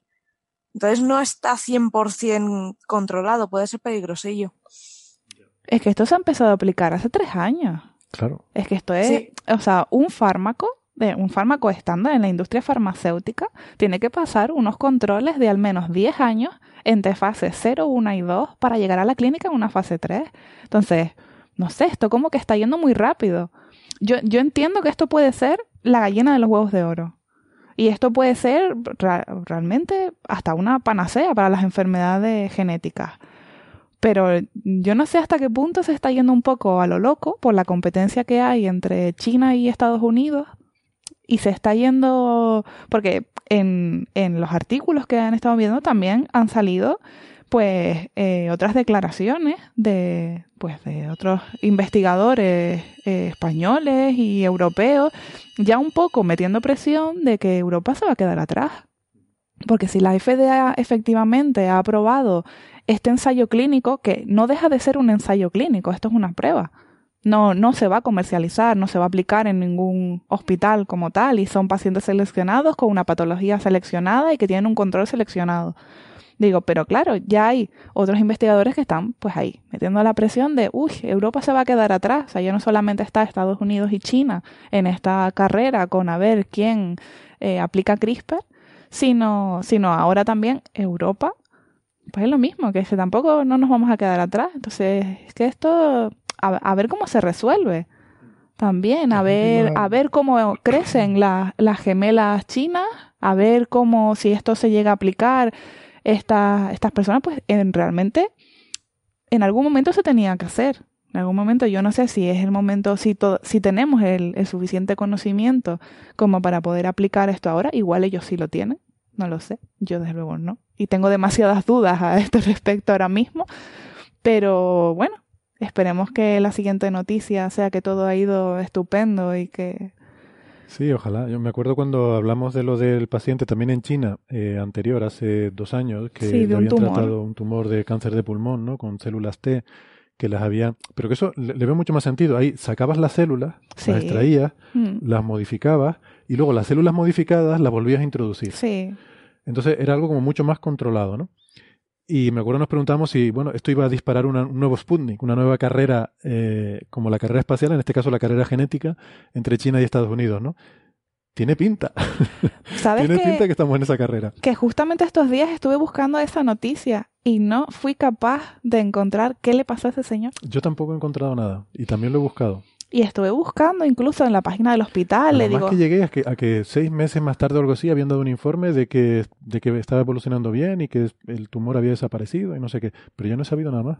Es que, es que yo, cuando no hay noticias a bombo y platillo, digo, algo tiene que haber pasado aquí porque es muy raro. Y aparte, vamos a ver que era un paciente desahuciado, un paciente que es que era lo único que se podía probar con, con este señor. Y la terapia tampoco es que le hubieran solucionado el problema, sino simplemente habían modificado al sistema inmune para que fuera para intentar atacar al tumor desde dentro, porque era inoperable y entonces, bueno, tampoco era una terapia que ellos pensaran que era que pudiera ser eficaz pero no, no he encontrado nada, nada, ni, ni en el hospital donde suponía que estaba el señor, ni en páginas así científicas, no hay papers de que hayan salido. Todo, todo muy oscuro. Vamos para allá. Vamos a, Sacamos un billete para China y vamos al hospital a preguntar por el señor ese, a ver qué nos dice. Sí, en horario, de visita. horario de visita. el problema de ir muy rápido es que como aparezcan resultados negativos, y la opinión pública se ponga en contra, una línea de investigación que puede ser muy prometedora como es esta, si se va al ritmo adecuado, pues reciba muchas críticas y se pare, ¿no? Es decir, que, que tiene, hay que tener mucho cuidado por eso, ¿no? Por los efectos que pueda tener la línea de investigación propia, ¿no? A veces pasa, ¿no? Que por ir demasiado rápido termina uno eh, matando la línea, ¿no? Sí, ese es el miedo, ¿no? Y con lo de este caso ahora en China de las gemelas, yo creo que ha pasado un poco eso y lo, comentábamos, que hay una corriente de opinión pública justificadamente muy alarmada con lo que se está haciendo eh, con CRISPR y los peligros que comentábamos, ¿no? En aquel momento era justamente lo que dice también Itais ahora, que parece que no hay suficiente experiencia, no hay suficiente conocimiento, hay todavía problemas, ¿no? Que han surgido. Nos metemos en un terreno muy peligroso, igual que cuando se desarrolló todo el tema de las bombas nucleares y eso que de repente pudo cambiar la percepción de la ciencia de que no todo lo que hacía la ciencia tenía que ser positivo. Si aquí algo se empiezan a, producir resultados negativos, puede tener una puede ser muy negativo en general para la ciencia, diría. Sí, sí puede ser. A mí lo que me hace pensar cuando eh, la, el, la directivo esta de la compañía farmacéutica ha salido hacia los medios y ha comunicado todo esto, a mí lo que me hace pensar es que ellos ya tienen que tener algún ensayo empezado. Es lo que me da que pensar, porque si no, tú no te lanzas. Sus acciones se habrán disparado. Es posible que necesitaran por motivos comerciales alguna, alguna subida en, en la cotización de la empresa, no lo sé. Pero es que te la juegas que estamos hablando de vidas humanas, que hay niños entre los pacientes. Pero eso vendrá luego, ¿no? De momento el anuncio ya tiene el efecto inmediato de decir, nuestra farmacéutica es la que está en, el, en la punta de lanza de la bioingeniería en Estados Unidos. Bueno, y yo esta, esta, busqué la empresa que se dedicaba y qué era lo que estaban haciendo. Y madre mía, si es que tienen unas inversiones de, de personas muy famosas en Estados Unidos, de muchísimos millones, incluso una compañía europea eh, les ha dado 25 millones para poder participar dentro de este ensayo. Simplemente para que lo hagan. Entonces, pero claro, mm, cuanto esta compañía cierra si esto le va mal. Esta compañía quiebra. Entonces, yo no sé hasta qué punto digo, deben de tener algo. Esto seguro que han hecho. Porque pasa lo mismo con las gemelas de China. Si el, si el investigador este no se va de la lengua, él tiene dos gemelitas editadas en su casa y cuando se apruebe todo, lo saca y se hace rico. Se hace rico y, a lo mejor le dan un Nobel.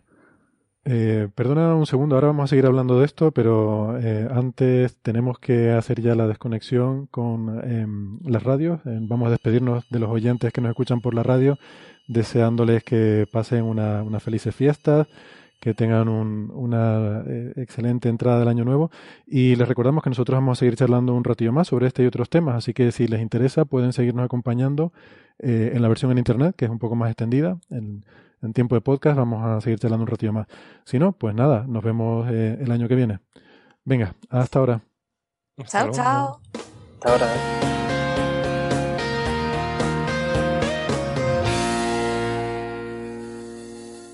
Bueno, estamos de vuelta. Gracias por seguir acompañándonos.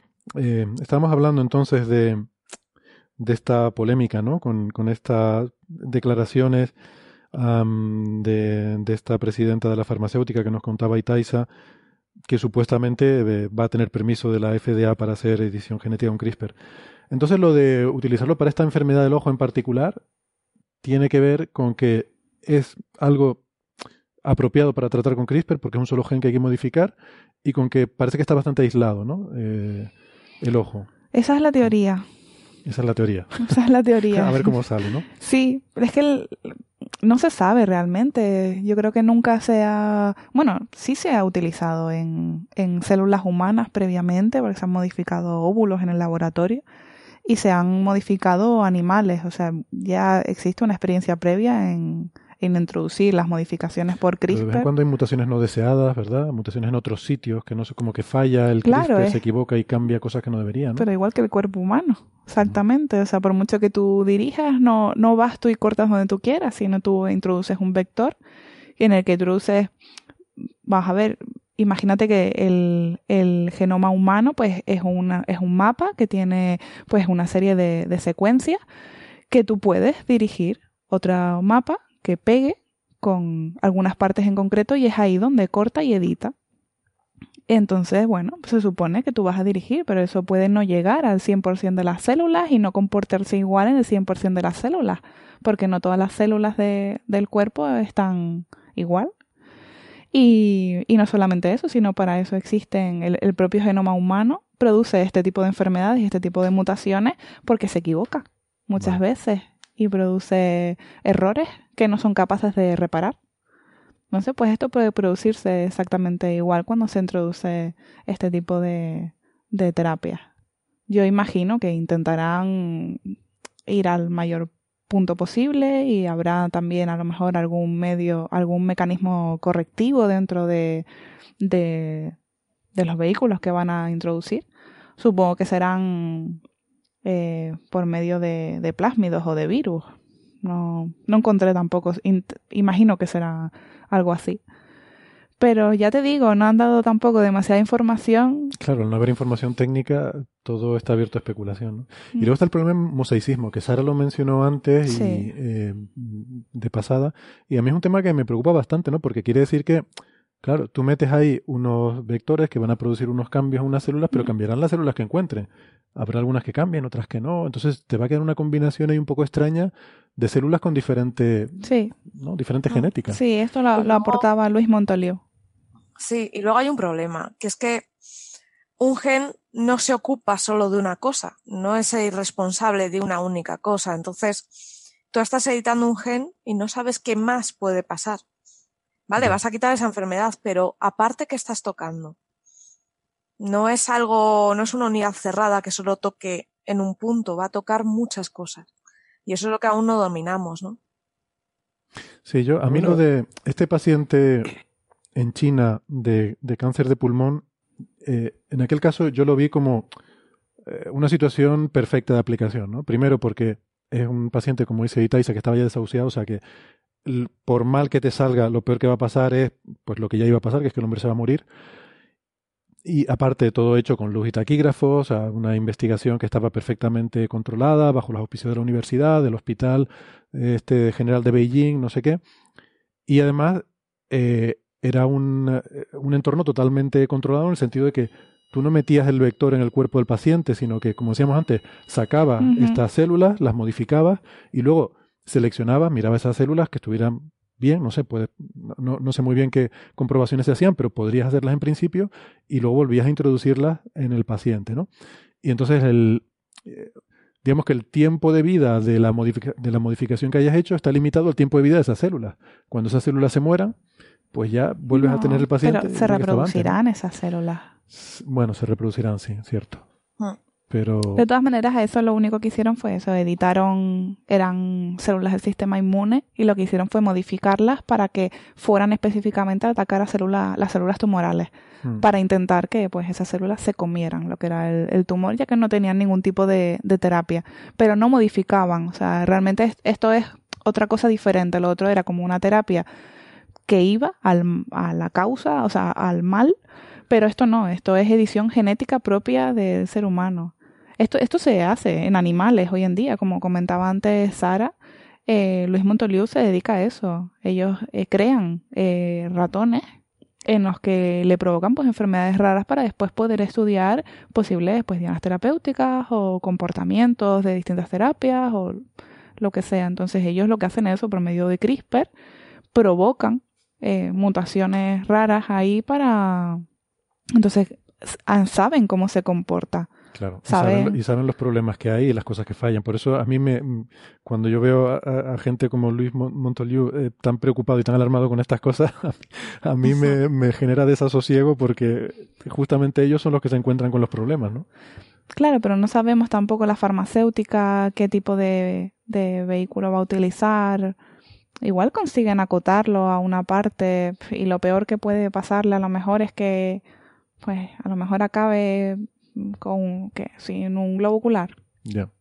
No, no lo sé. La verdad, igual el, un poco más ciego o algo menos ciego de lo que está, o sea que puede tampoco lo, peor que puede pasar es que aparte de los conocidos bastones que esas células se, se mueran. Si tú esa zona ya la tienes tocada y no ves, pues hmm. no te afecta en nada. Sí, por eso digo que mientras esté controlado el ámbito, o sea, mientras uno esté seguro de que está eh, acotado el, ámbito a lo que es el ojo, y dice, hmm. bueno, pues como dicen ustedes, lo peor que puede pasar es que te quedes como está, estaba ciego y sigue ciego.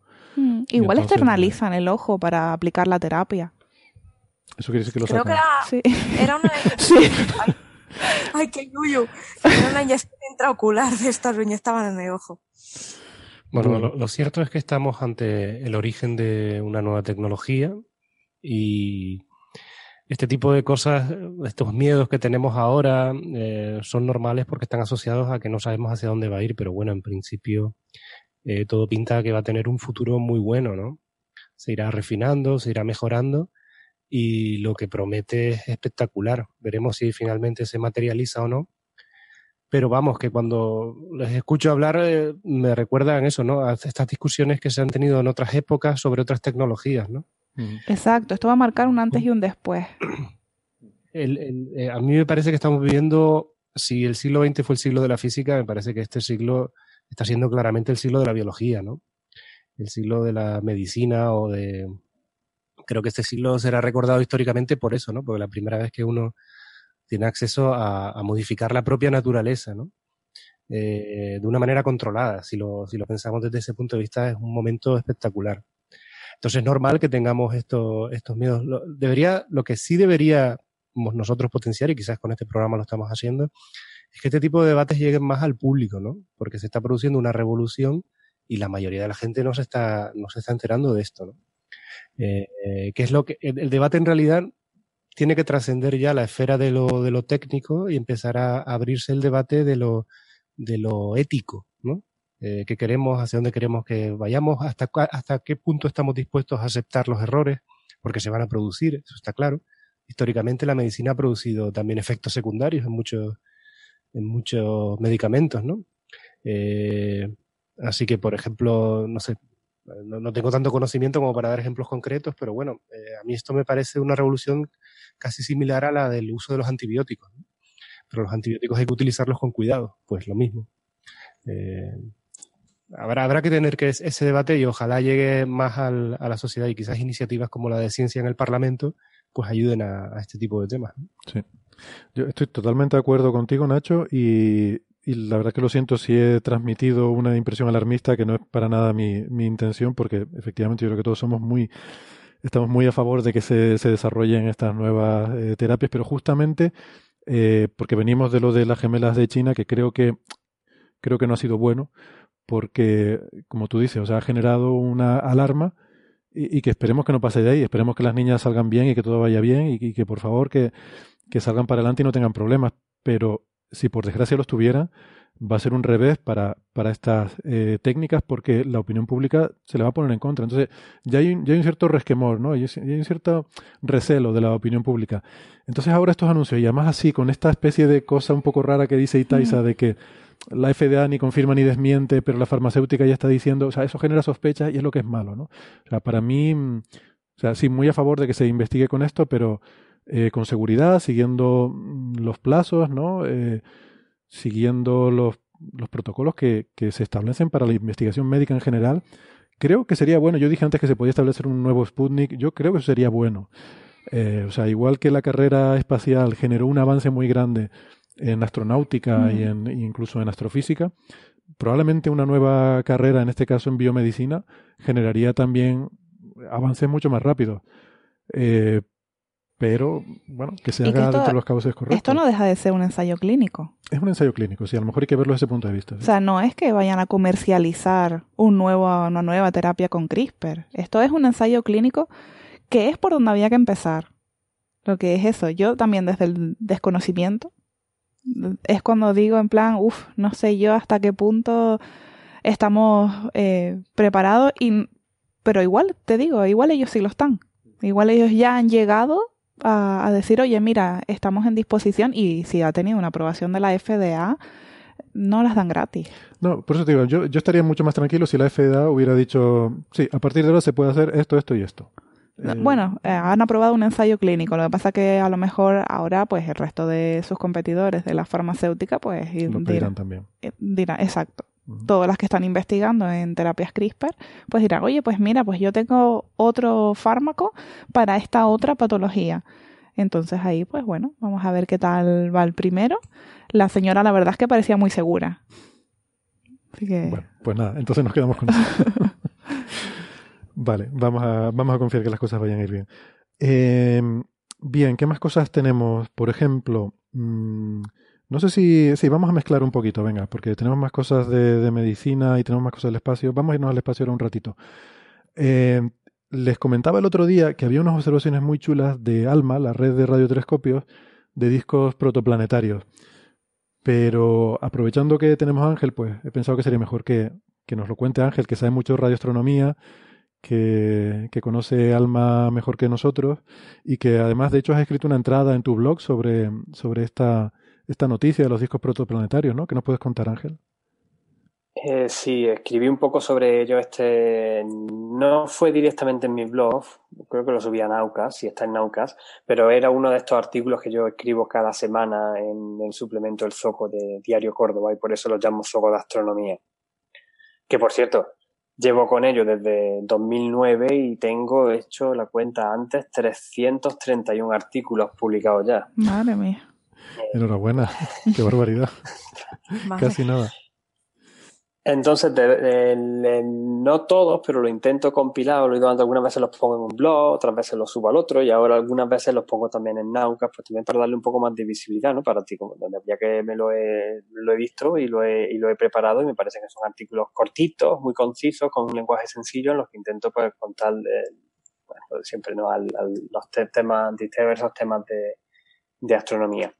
Y bueno, en este en concreto lo que estábamos hablando es pues unas nuevas observaciones que se han realizado con el radiointerferómetro ALMA, que a pesar de lo que tú me digas que conozco yo mucho, yo desgraciadamente ALMA he estado allí, pero no he usado nunca datos de ALMA, ya me gustaría a mí. pero bueno, en, cierta forma la forma de observar con este interferómetro, es bastante parecida a la que yo usaba cuando observaba en, el rango milimétrico el, interferómetro aquí australiano, el, el ATCA, el Australian Telescope Compact Array. Entonces, ALMA, que está en los Andes chilenos, unos 5 kilómetros de altura, que significa Atacama Large Millimetric Submillimetric Array, o la red grande milimétrica submilimétrica en Atacama. Y lo que tiene son unos, tiene 66 radiotelescopios con unos tamaños entre 7 y 12 metros.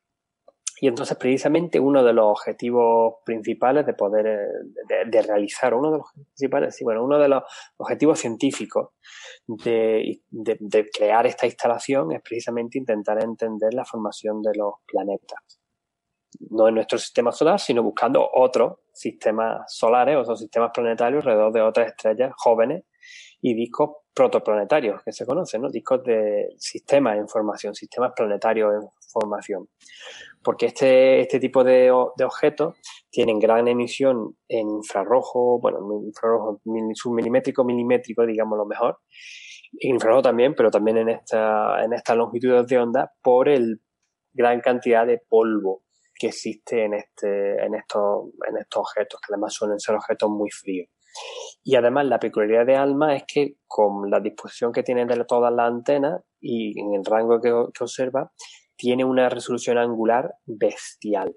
No tengo los números a mano, pero eh, pueden ver cosas que son bastante, bastante más detalladas de las que podemos ver con el, telescopio espacial Hubble, por ponernos una idea, o con los mayores telescopios del mundo.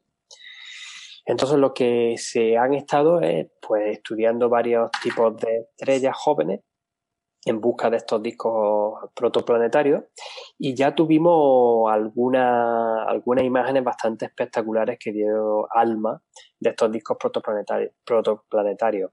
En particular, recuerdo que además fue una cosa súper sorprendente y muy novedosa en 2014 que se publicó la primera imagen del sistema HL Tau, una estrella que se llama así, HL en la constelación del Tauro, de Tauro, del Toro, y se veían que el disco protoplanetario no era una cosa homogénea, sino que aparecían anillos oscuros y zonas un poco más densas, anillos más brillantes, y justamente lo que se entendía es que esos anillos oscuros, que eran como círculos alrededor de, de la estrella, eran por un planeta que se estaba formando ahí, que había barrido el material que ya no estaba en el disco porque había ido barriendo el material y se estaban formando planetas en su interior.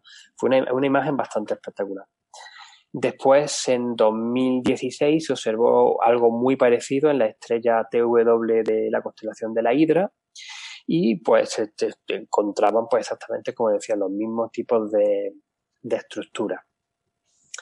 Que además, pues en fin, cierta forma también daba pie a que se explique, que concordaban con las ideas que tenemos de la formación del sistema solar. De que primero se formaron las pequeñas particulitas, particulitas de polvo que fueron agregándose en objetos cada vez más grandes, que fueron los planetesimales, y de los planetesimales de forma armoniosa, chocando unos con los otros, se llegaron a formar los planetas grandes. Entonces lo que se hizo fue eh, hacer un estudio un poco más sistemático, en este caso de 20 sistemas planetarios, eh, dentro de un cartografiado pequeñito, ¿no? Cartografiado no, pero un, proyecto que se llama, donde lo tengo por aquí, mm, bueno, tiene un nombre rarísimo, The Sharp. Eh, algo así como el proyecto de su estructura en disco usando alta resolución angular. Y efectivamente han encontrado estas mismas estructuras en alrededor de 20 eh, estrellas otros 20 sistemas planetarios de información, otros 20 eh, discos protoplanetarios. Y el análisis de los datos ha sido tan brutal y tan intenso que no publicaron un artículo científico, sino 10 artículos científicos con, eh, con los resultados de, este, de esta investigación, que se publicaron en Astrophysical Journal Letters hace un par de semanas. Ángel, eh, ¿Tú sabes si cuando se observan estas estrellas eh, se observan porque se tiene información que pudieran tener estos discos protoplanetarios? Sí, sí, sí, sí. Se tiene normalmente, se están bastante cartografiados, se tiene la fotometría y se tiene fotometría de muy larga, no solamente en el óptico, en el infrarrojo, incluso alguna fotometría que vienen con telescopios espaciales ya en el infrarrojo medio y se tienen unos diagramas en donde se saben dónde están las estrellas jóvenes proto protoestrellas a estrellas jóvenes y esas son las que se, se localizaron y, y, en esas fueron las que se empezaron a observar. Es decir, que de alguna manera lo que estamos viendo no tiene por qué ser representativo de todas las estrellas jóvenes, sino de estrellas seleccionadas para ver este tipo de sistemas. Efectivamente. Eh, no he mirado el número concreto, pero habría una muestra en la que se seleccionaron los mejores casos y posiblemente no me extrañaría que se observaran más estrellas aparte de estas, porque estas observaciones, otra de las cosas de los trucos de la radiointerferometría es que puedes observarla durante un poco, ve algo, perfecto, sigo observando, no ves nada, pues a la me voy a otro lado.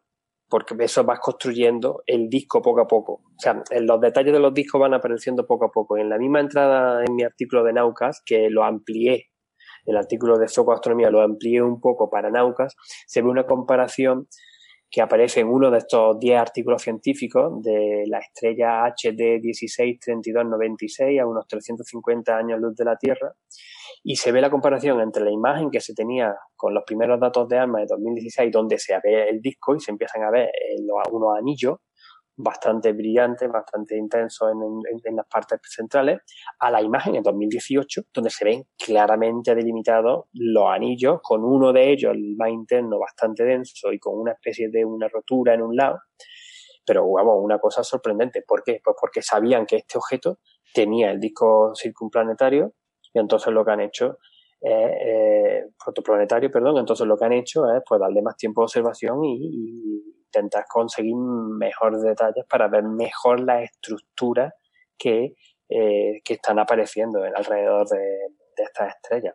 Sí, que en el futuro es posible que llegamos a tener eh, películas, ¿no? Con estos anillos moviéndose. Sí, sí, sí, por supuesto, podría, se pueden conseguir cosas de. Igual que ya se han conseguido alguna pequeña peliculita de algún planeta, no un planeta, sino un pequeño sistema solar con cuatro planetas que se ven dos planetitas dando vueltas, uno de los pocos casos que se tienen la observación de forma directa de los planetas, o el, el caso de la estrella de Beta Pictoris, Beta Pictoris B, sí, Beta Pictoris B, que con el telescopio espacial Hubble se ha visto, se ve, también tiene un disco eh, eh, protoplanetario de mucho polvo alrededor de esa estrella y se ve el puntito que es el planeta moviéndose y efectivamente pues, pues quizás se puedan conseguir ciertos cambios, cierta, cierta evolución. Ya.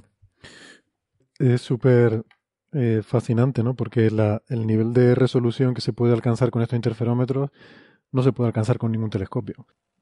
Os puedo contar también un poco más los principales resultados científicos que se han sacado de las observaciones, que aparte de las imágenes bonitas, pues eh, lo que se ha conseguido es confirmar que estos detalles que se observan alrededor de las estrellas jóvenes, que además tienen distinta masa y distinta, un poco distinta evolución, y todo se puede explicar bastante de forma natural, asumiendo que existen los planetas alrededor de ellos y que, eh, que los planetas se están formando, de hecho, ahí, en, de ese polvo y de ese gas, los huecos, pues parece que se dan bastante información sobre eso, sobre cómo se están formando y además que eh, explicarían que planetas más grandes con composiciones y dimensiones parecidas a la de Saturno o Neptuno se formarían muy rápido, incluso más rápido de lo que se tenía más o menos pensado ahora, en menos de un millón de años.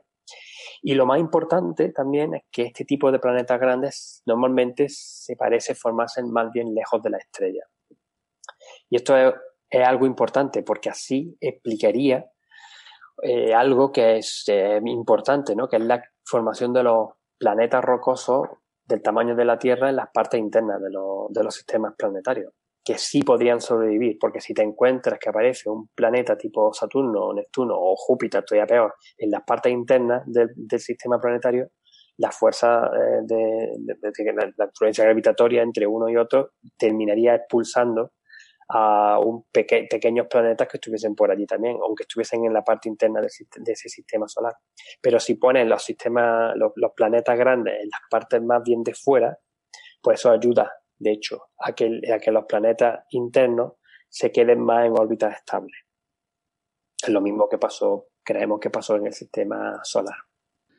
Muy bien, habría que ver cómo se compara esto con los modelos ¿no? de, de, formación planetaria, estos modelos teóricos como los de los modelos de NISA, sobre todo quizás son los más famosos, pero hay otros ¿no? de astrodinámica donde se intenta simular la formación de, de planetas, las migraciones de planetas, porque tendemos a pensar que los planetas se forman y se quedan siempre ahí, pero realmente en el sistema solar tenemos indicios de que ha habido movimientos de las órbitas de los planetas, Júpiter en particular, que se ha movido varias veces de posición. ¿no? Y Neptuno y Urano también.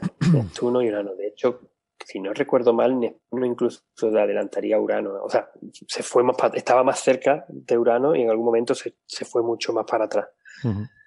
Y eso que yo lo he escuchado varias veces, que hay indicios de que se han movido, ¿esos indicios son solamente basados en las simulaciones numéricas o hay algún tipo observable que uno vea en los planetas que le indiquen que antes, por ejemplo, estuvieran más cerca de la estrella o más lejos? No, yo, eso de la migración yo creo y tengo entendido que son por las simulaciones.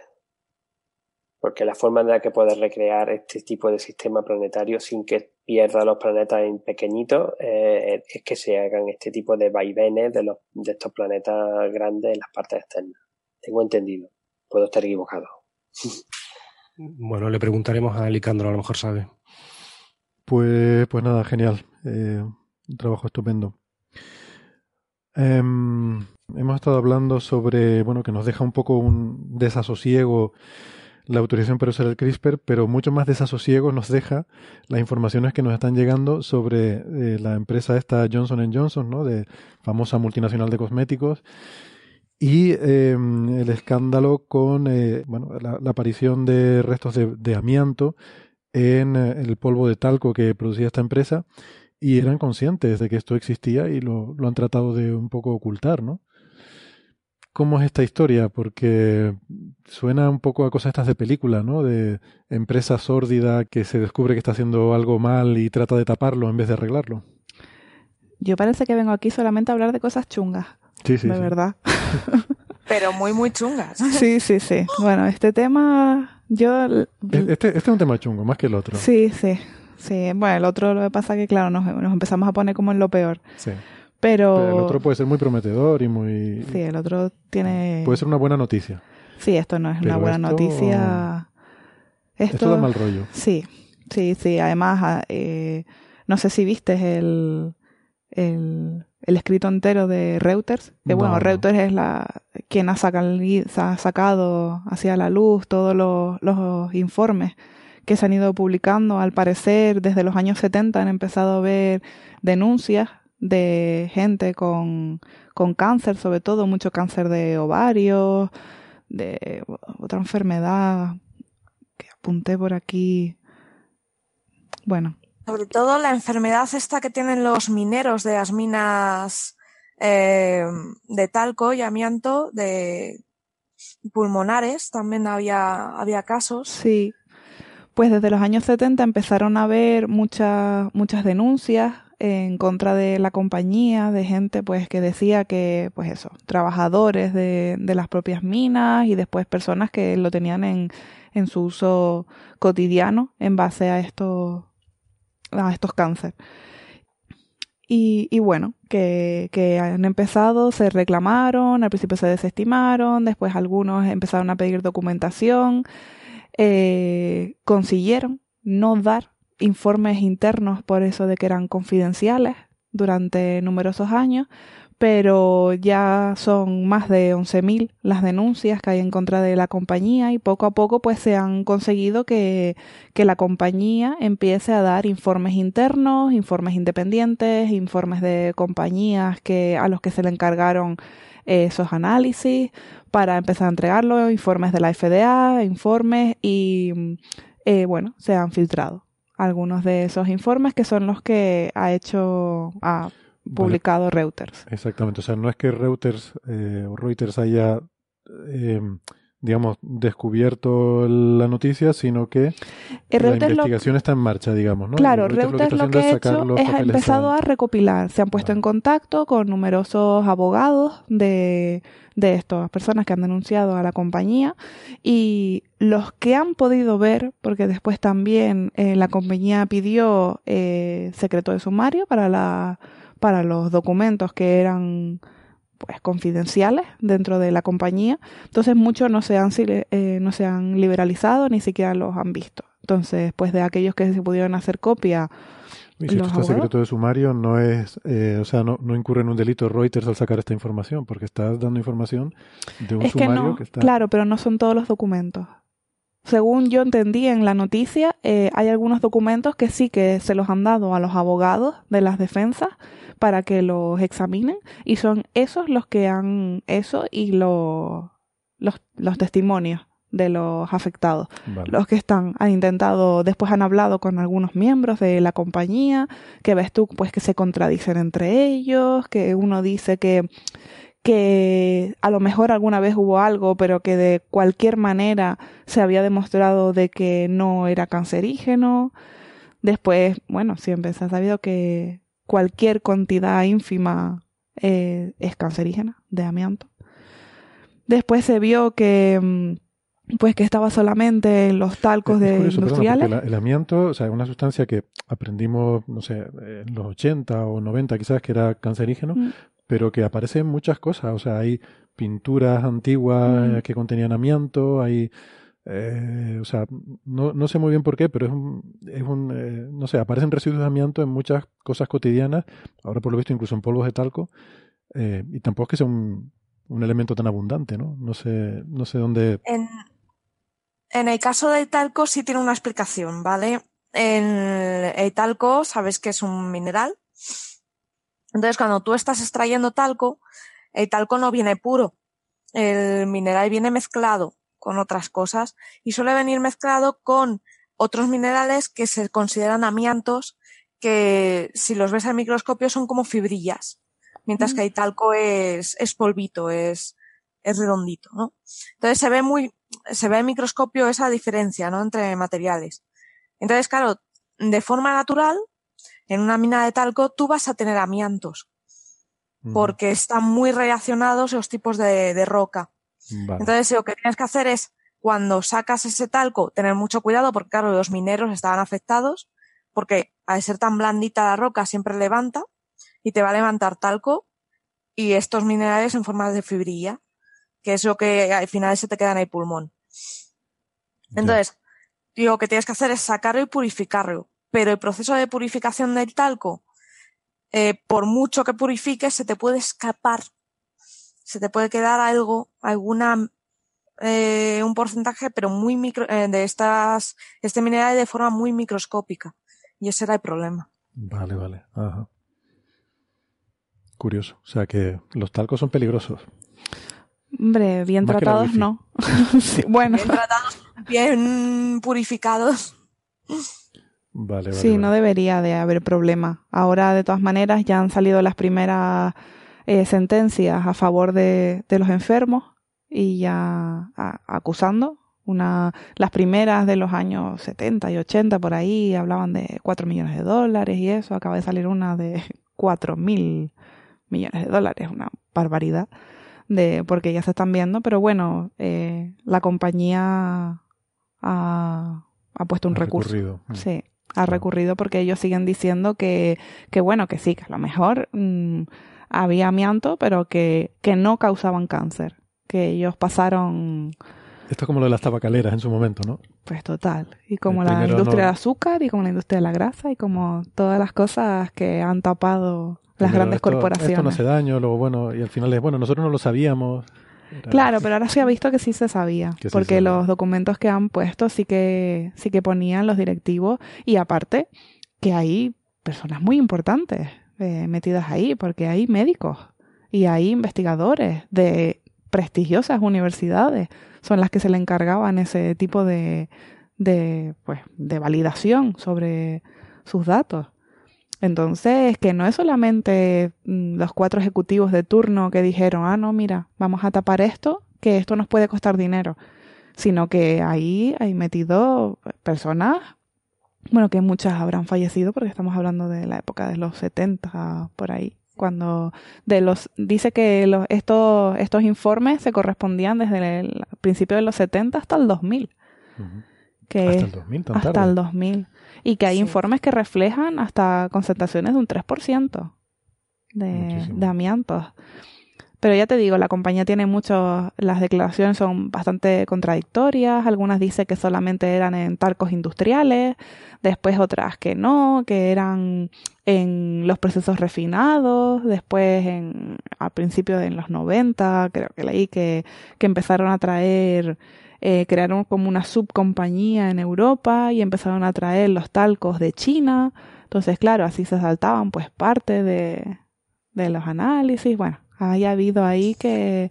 sí, es que es muy simpático porque tú ves que empiezan sacando talco de Estados Unidos, se dan cuenta de que ese talco tiene mucho amianto, mm. eh, se cambian de mina y se van a Italia, que parece que es más limpio, y ahí en Italia están más como más tranquilos, dice, bueno, aquí parece que bien. Empiezan a, a enfermar algunos mineros italianos y se van a China a comprar a una empresa externa de China es como, bueno, nos vamos, los externalizamos a China y si viene con amiantos, la culpa ya es de los chinos, ¿no? De la empresa que nos trae. Es un poco tirar balones fuera. Ya. Pero se sabe, viendo esos cambios, se sabe que sabían que había ese problema y que intentaban atacarlo como fuera. Mm. Sí, la verdad que tengo la sensación de que este proceso lo hemos visto otras veces, ¿no? Con las tabacaleras, tú comentabas, que además creo que lo contaste aquí en Coffee Break, ¿no? la historia con las grasas y el azúcar y también mm. estudios que se falsearon. Mm. Em, que han salido ahora. Que han salido ahora y gente de, prestigio, ¿no? Que, que, como dices tú, pues que algunos ya habían fallecido y tal, entonces pues había menos reparos a sacar a la luz pública estas informaciones. Pero, caramba. Porque además, hombre, todos tenemos...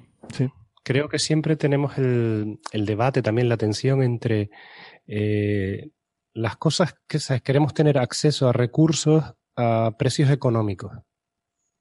Porque el, problema que comentaba Sara o, Itaiza están hablando de porcentajes, es decir, todo el mundo está dispuesto a admitir que el, haya amianto en el talco, pero a un porcentaje lo suficiente mínimo como para que no sea perjudicial para la salud, pero que a lo mejor eliminarlo por completo simplemente no tiene sentido. ¿no?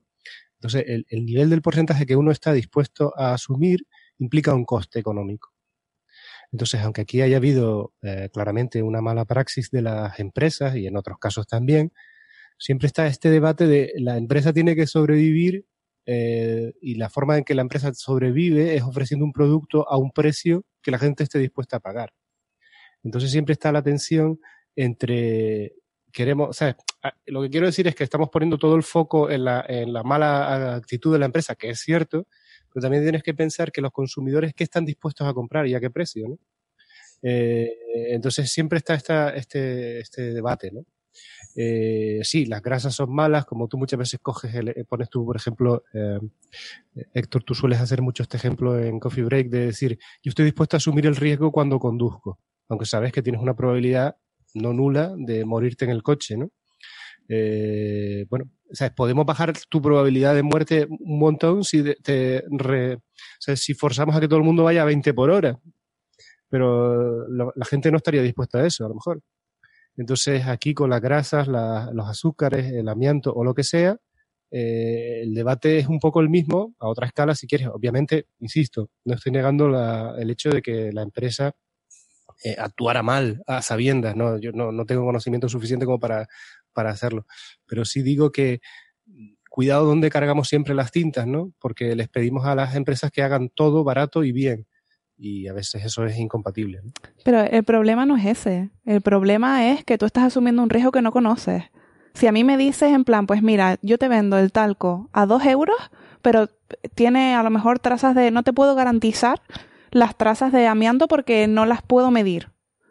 O te lo voy a vender a 7 euros, pero este te lo garantizo. Hoy en día lo tenemos con los ecológicos. Tú puedes elegir comprar ecológico o puedes elegir, pues, comprar con, con agricultura convencional. Y tú eliges, si tú quieres comer sin que tenga pesticidas, pues lo pagas y ya está. Lo que pasa, el problema es cuando te la cuelan. El problema es cuando no te informan del riesgo que tienes al, al consumir un producto. El problema es ese engaño, que lo sabían y no que fueron capaces de decirlo para no tener pérdidas. Estoy de acuerdo, pero fíjate en cosas como el tabaco, por ejemplo. Todo el mundo, absolutamente todo el mundo sabe que el tabaco es perjudicial. Sí. Y hay gente que está dispuesta a, comprarlo. Exacto. Y, y después también tú podrías decir, la gente sabe que tomar exceso de grasas o azúcares es perjudicial. Sí. Lo hace. Es decir, la información es verdad que juega un papel, pero es que después también, es decir, si tú imagínate que pones los productos al precio de verdad, el precio que cuestan, ¿no? O sea, es toda la agricultura la haces ecológica, el talco lo refinas y todo eso. Pues es posible que al final a esos productos solo pudiera acceder un porcentaje de la población tan pequeña que, el sistema colapsaría. ¿no? Es decir, vuelvo a insistir, estoy de acuerdo. Es decir, obviamente hay que luchar por tener la máxima información posible. Pero lo que digo es que el sistema es mucho más complejo y el mundo es más complicado. Claro, pero bueno, pasaríamos a tener otro problema. A lo mejor pasaríamos a tener un problema, en vez de enfermedad, pues un problema legislativo. Y entonces, pues como hoy en día se conceden ayudas a la agricultura ecológica para intentar fomentarla, pues igual, pues tenemos que pasar por ahí. Lo que no puede ser es, es eso, ¿sabes? Que nos, nos neguemos a, a que las grandes corporaciones compartan ese conocimiento. Ya elegiré yo Mm, qué consumo y qué no consumo. Sí, yo creo que el ejemplo que puso Nacho es muy bueno de decir el tabaco, ¿no? O sea, la gente hoy en día sabemos que el tabaco es cancerígeno y hay gente que fuma. Bueno, pues ya está, lo sabe y está. El escándalo de las tabacaleras era porque lo negaban y además porque introducían sustancias para ser más adictivos y tal, ¿no? Entonces, bueno, si, sabiéndolo no hay problema. Eh, claro, quiero decir que, luego ya cada uno que... Eso es lo que sucede. Hubo una caída cuando realmente se, se implantaron la, la normativa en el año 2006, creo que fue las normativas en España de no poder fumar en sitios cerrados, eh, acondicionar los trabajos, todo ese tipo de cosas, hubo una caída en el consumo, porque es que la gente fumaba muchas veces por hábito y por comodidad. Si ya tengo que salir a la calle, pues para fumar, pues igual no me apetece y lo voy dejando. Y si encima es malo, pues mira, pues paso. Y si encima han habido tres cánceres de pulmón en mi familia por, por fumar, pues mira, pues ya no me compensa y lo voy dejando. Pero todavía, a mí me parece alto el porcentaje de la gente que todavía fuma. A mí eso me parece muy sorprendente, o sea, que la gente deje de fumar porque le resulta incómodo. pero, sí, pero no por salud. Por eso, pero, pero no porque me voy a morir, ¿no? Eh, pero es tu elección. y tú eliges, igual que si cruzas por mitad de la carretera, pues igual te pilla un coche, pues lo mismo, pero es tu elección. Está claro, no vamos a vivir para siempre, como los anillos de Saturno, todo tiene un tiempo de vida. Caeremos por gravedad. Es decisión de cada uno, efectivamente, decidir cómo disfruta, eh, ¿no? Como decía Gandalf, eh, ¿Qué haces con el tiempo que se te ha dado, no? Pues ah, yo te iba a decir que, si nos vemos en la colina dentro de dos días. No. Eso no. Pero también es verdad que Gandalf fumaba mucho. También, también. Así que no sé si es un ejemplo. bueno, em, vale, pues no sé. Y, practicaba actividades peligrosas como luchar contra monstruos y cosas de esas. Sí. Sí, también. La verdad que no sé si es buen ejemplo. Vivía una vida con muchos riesgos. Em, sí, de, de riesgos laborales de la empresa de Gandalf está de pobre desesperadito. Bueno, que em, nada, si quieren entonces pasamos de tema. ¿Alguna cosilla más que comentar de esto? ¿Rollos chungos? No. No, ya se acabaron los rollos chungos. Se acabaron los rollos chungos. No, pero que da para una peli de Hollywood, ya te digo yo que sí, ¿eh? Sí, ya me veo a Julia Roberts ahí con. El, ¿Cómo, era, aquella? El informe pelícano, ¿no? Pues Sí, y Erin Brockovich y todas aquellas, ¿no? Que hizo varias. ah, Erin Brockovich, la que estaba pensando, sí. Bueno, eh, nada, nos volvemos al espacio porque estos días, bueno, ha salido publicado el, el paper de Nacho sobre la luz intraacumular, que esto mola muchísimo. Esto ya se los contamos, con, además que estaba aquí Nacho, en agosto, eh, cuando, creo que fue cuando eh, enviaron el artículo a la revista y, y salió en el archive y tal y ahora acaba de salir publicado y se ha hecho la nota de prensa y está saliendo en muchos medios de comunicación porque investigadores de la NASA han descubierto una forma de ver la materia oscura, ¿no? O sea, ahora Nacho es de la NASA y Mireia, Mireia Montes, que ¿en qué, ¿dónde está Mireia ahora? Que siempre me olvido. Ella está en Sydney. Ah, en, la Universidad de Nueva Gales del Sur. Ah, vale, ahí, ahí cerca de Ángel. Que, no la conozco en persona todavía, ¿eh? No me puedo creer que no... Estás tardando, estás tardando en invitarla a tu podcast para que hable. Ahí queda, Reto lanzado. lo tienes, lo tienes, la tienes al lado, vamos. De hecho, eh, aprovecho el momento también para publicitar que Mireia salió en el podcast de Ricardo García, en el último. Así que allí también pueden ver la, entrevista con los resultados del artículo. Mm, en Astronomía y, algo más. Astronomía y algo más, de Ricardo García, sí. Y bueno, sobre lo de la pertenencia a la NASA, es que es una de las múltiples cosas simpáticas que pasan cuando salen las notas de prensa, ¿no? Otra de las cosas simpáticas es que el artículo está escrito por Mireia y por mí y otros y medios recogen como eh, científicos donde se incluyen dos españoles, como diciendo si hubiera más científicos. ¿Sabes que Pero bien, te puedo adelantar algunas cosillas nuevas sobre el trabajo eh, que estamos haciendo, además de que haya salido ya publicado. Eh, hemos también contactado con, gente aquí en, el Instituto de Astrofísica de Canarias que se dedica a las simulaciones cosmológicas, en particular con el grupo de, Claudio de la Vecchia, porque ellos han estado trabajando en los últimos años en simulaciones de cúmulos de galaxias, que aunque parezca mentira, eh, se han hecho simulaciones cosmológicas enormes que, que, cubrían volúmenes gigantescos para tener en cuenta casi todo el universo observable y se han hecho simulaciones también muy detalladas de galaxias, por ejemplo. Pero tener simulaciones muy detalladas de cúmulos no es nada sencillo, porque aunque tú puedas reproducir la estructura a gran escala, cuando quieres ir a reproducir los detalles de, la, de los cúmulos de galaxias, donde ya importan eh, resolver las galaxias en sí mismas, por ejemplo, por ejemplo, para este tema de la luz intracumular, la luz intracumular son estrellas arrancadas de las galaxias. Con lo cual, si quieres hacer una simulación cosmológica, tienes que ser capaz de producir en tu simulación un cúmulo de galaxias y además tienes que tener la resolución suficiente como para llegar a eh, reproducir bien el arranque de estrellas de las galaxias. Como te das cuenta, eh, tienes que manejar dos escalas a la vez muy diferentes, ¿no? Por un lado, resolver cosas casi del orden de las estrellas y por otro, simular volúmenes cosmológicos lo suficientemente grandes como para que aparezcan dentro de esas cajas que hace cúmulos de galaxias muy grandes. Cúmulos de galaxias muy grandes que son muy escasos, por otro lado, con lo cual tienes que eh, simular volúmenes gigantescos. En ese sentido, las simulaciones de las que, de las que estoy hablando, que, acaba de sacar eh, el, grupo de, de Claudio, son bastante únicas porque por primera vez se simulan con lo suficiente detalle un número elevado de cúmulos de galaxias. Entonces, hablando con, Claudio y, su estudiante de, tesis, les comenté que por qué no miraban eh, si lo que encontramos en las observaciones, que es que la, luz intracumular se distribuye como la materia oscura, también se veía en los cúmulos de, galaxias simulados, ¿no? Y efectivamente, eh, no solo se reproduce lo que hemos visto nosotros, que se reproduce exactamente igual, sino que ellos además son capaces de estudiar esta distribución hasta 10 veces más lejos de lo que hemos sido capaces nosotros en las observaciones. Y hasta distancias de 10 veces más lejos en radio ven exactamente lo mismo.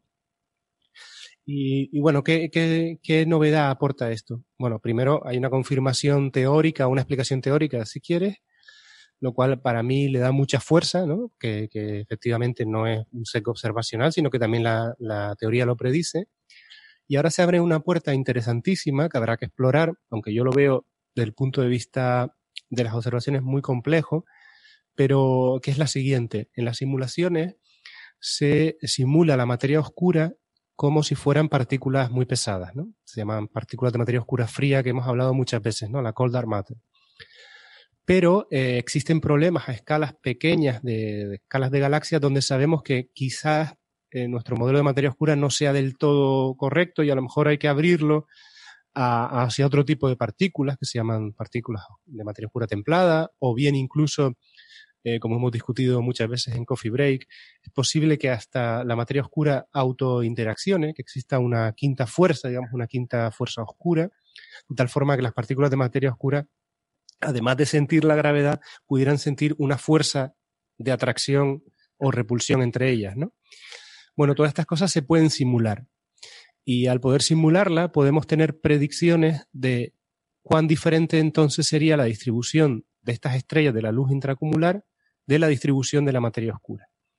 Eh, en simulaciones se observa, por ejemplo, en simulaciones donde la materia oscura tuviera eh, autointeracciones, se ve que eh, se agruparían, se agruparía más la materia oscura de lo que uno esperaría si no tuviera ese tipo de, interacciones propias, ¿no?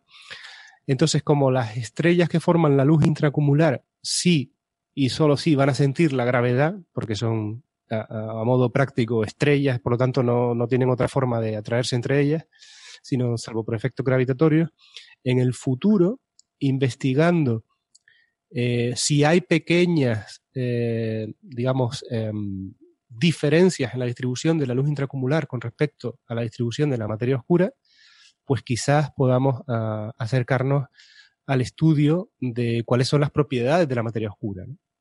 Eh, en ese sentido lo encuentro como algo que potencialmente en el futuro podría tener mucho interés. ¿no? sé si me he explicado bien o me he enrollado mucho, pero... No, no, yo creo que ha estado claro porque además ya lo, hemos explicado en detalle en otros programas, ¿no? Pero el titular básicamente sería eso, ¿no? Que esta luz intracumular formada por las estrellas arrancadas de las galaxias, que las vemos en las imágenes como una especie de, de full, de, de resplandor muy difuso, pues no, no, ves las estrellas individuales, ¿no? Ves como el resplandor de todo ese conjunto de estrellas, pues eso mapea muy bien la distribución de materia oscura. Esa es un poco la, la conclusión. Pero que digo, insisto en que, en que tiene un recorrido mayor si, o sea, eso, ese es el descubrimiento, entre comillas, pero que quizás nos pueda abrir la puerta a investigar las propiedades de la materia oscura de una forma que, que si no sería muy difícil, ¿no? Yo quiero recordarle a los oyentes, que es una cosa que no sé si, comentamos la última vez, pero que el brillo de esta luz es tan tenue que es unas 100 veces más tenue que el, brillo del cielo más oscuro que hay, por ejemplo, en, donde están los telescopios. Es decir, la propia atmósfera de la Tierra brilla 100 veces más, aunque no lo veamos, que lo que brilla en esta luz. Ya, o sea que hay que ir al espacio para poderla observar. No, se puede observar desde Tierra con grandes tiempos de integración, aunque el espacio eh, sin duda alguna ayuda muchísimo, ¿no?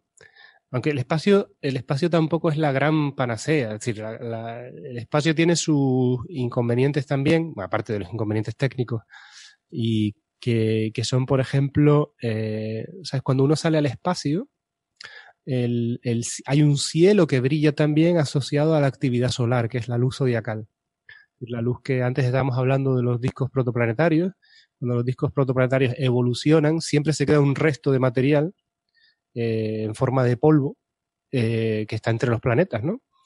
Y ese, ese, ese, ese material también refleja la luz del Sol. Entonces, dependiendo de la actividad solar, hay ciertas regiones asociadas, a, por ejemplo, a estar eh, ciertas regiones del cielo que corresponden al plano de la eclíptica, al plano donde se mueven los planetas, que brillan, incluso que brillan bastante, ¿no? Eh, a lo mejor eh, solamente, o sea, se pueden ver a simple vista, incluso la, luz zodiacal. Es decir, a veces hay en ocasiones en las que uno va a un sitio oscuro y, y la, el brillo de la luz zodiacal rivaliza con el brillo, de, por ejemplo, de la Vía Láctea. Así, para que te hagas una idea de cuán brillante puede ser. Sí, sí. Pero eso es en un plano, ¿no? O sea, si te sales de ese plano, mm, no tienes ese problema en el, en el plano tienes la gran, eh, el gran, em, la gran contaminación lumínica, incluso en el espacio, y fuera del plano disminuye, pero siempre lo vas a tener, Héctor, porque eh, como nosotros estamos dentro de la eclíptica, también por encima y por debajo nuestro hay polvo. Y por lo tanto hay un pequeño, una pequeña luz residual. Ya tenemos que estar, ¿sabes? Para quitarnos este problema tendríamos ya que lanzar nuestros telescopios fuera del plano de la eclíptica. Y aún así, como lo hemos hablado muchas veces, nos sigue tenemos, seguimos teniendo la enorme contaminación del polvo de nuestra galaxia. A veces yo hago la broma de que el telescopio definitivo en realidad tiene que estar fuera de la galaxia ¿no? para evitarse toda la contaminación. Sí, pues, pues sí, que esto puede. De hecho, a ver, eh, yo a veces pienso que este trabajo que han hecho ustedes, este mapeado de, de la materia oscura con la luz intracumular, prácticamente podría considerarse como otro test de existencia de materia oscura. O sea, eso que te pone la lista de pruebas de materia oscura y te pone ahí nueve pruebas y tal, pues habría que incluir ahí la, luz intracumular. Porque, ¿cómo explicas eso en una teoría sin materia oscura? Eh, es mucho más complicado.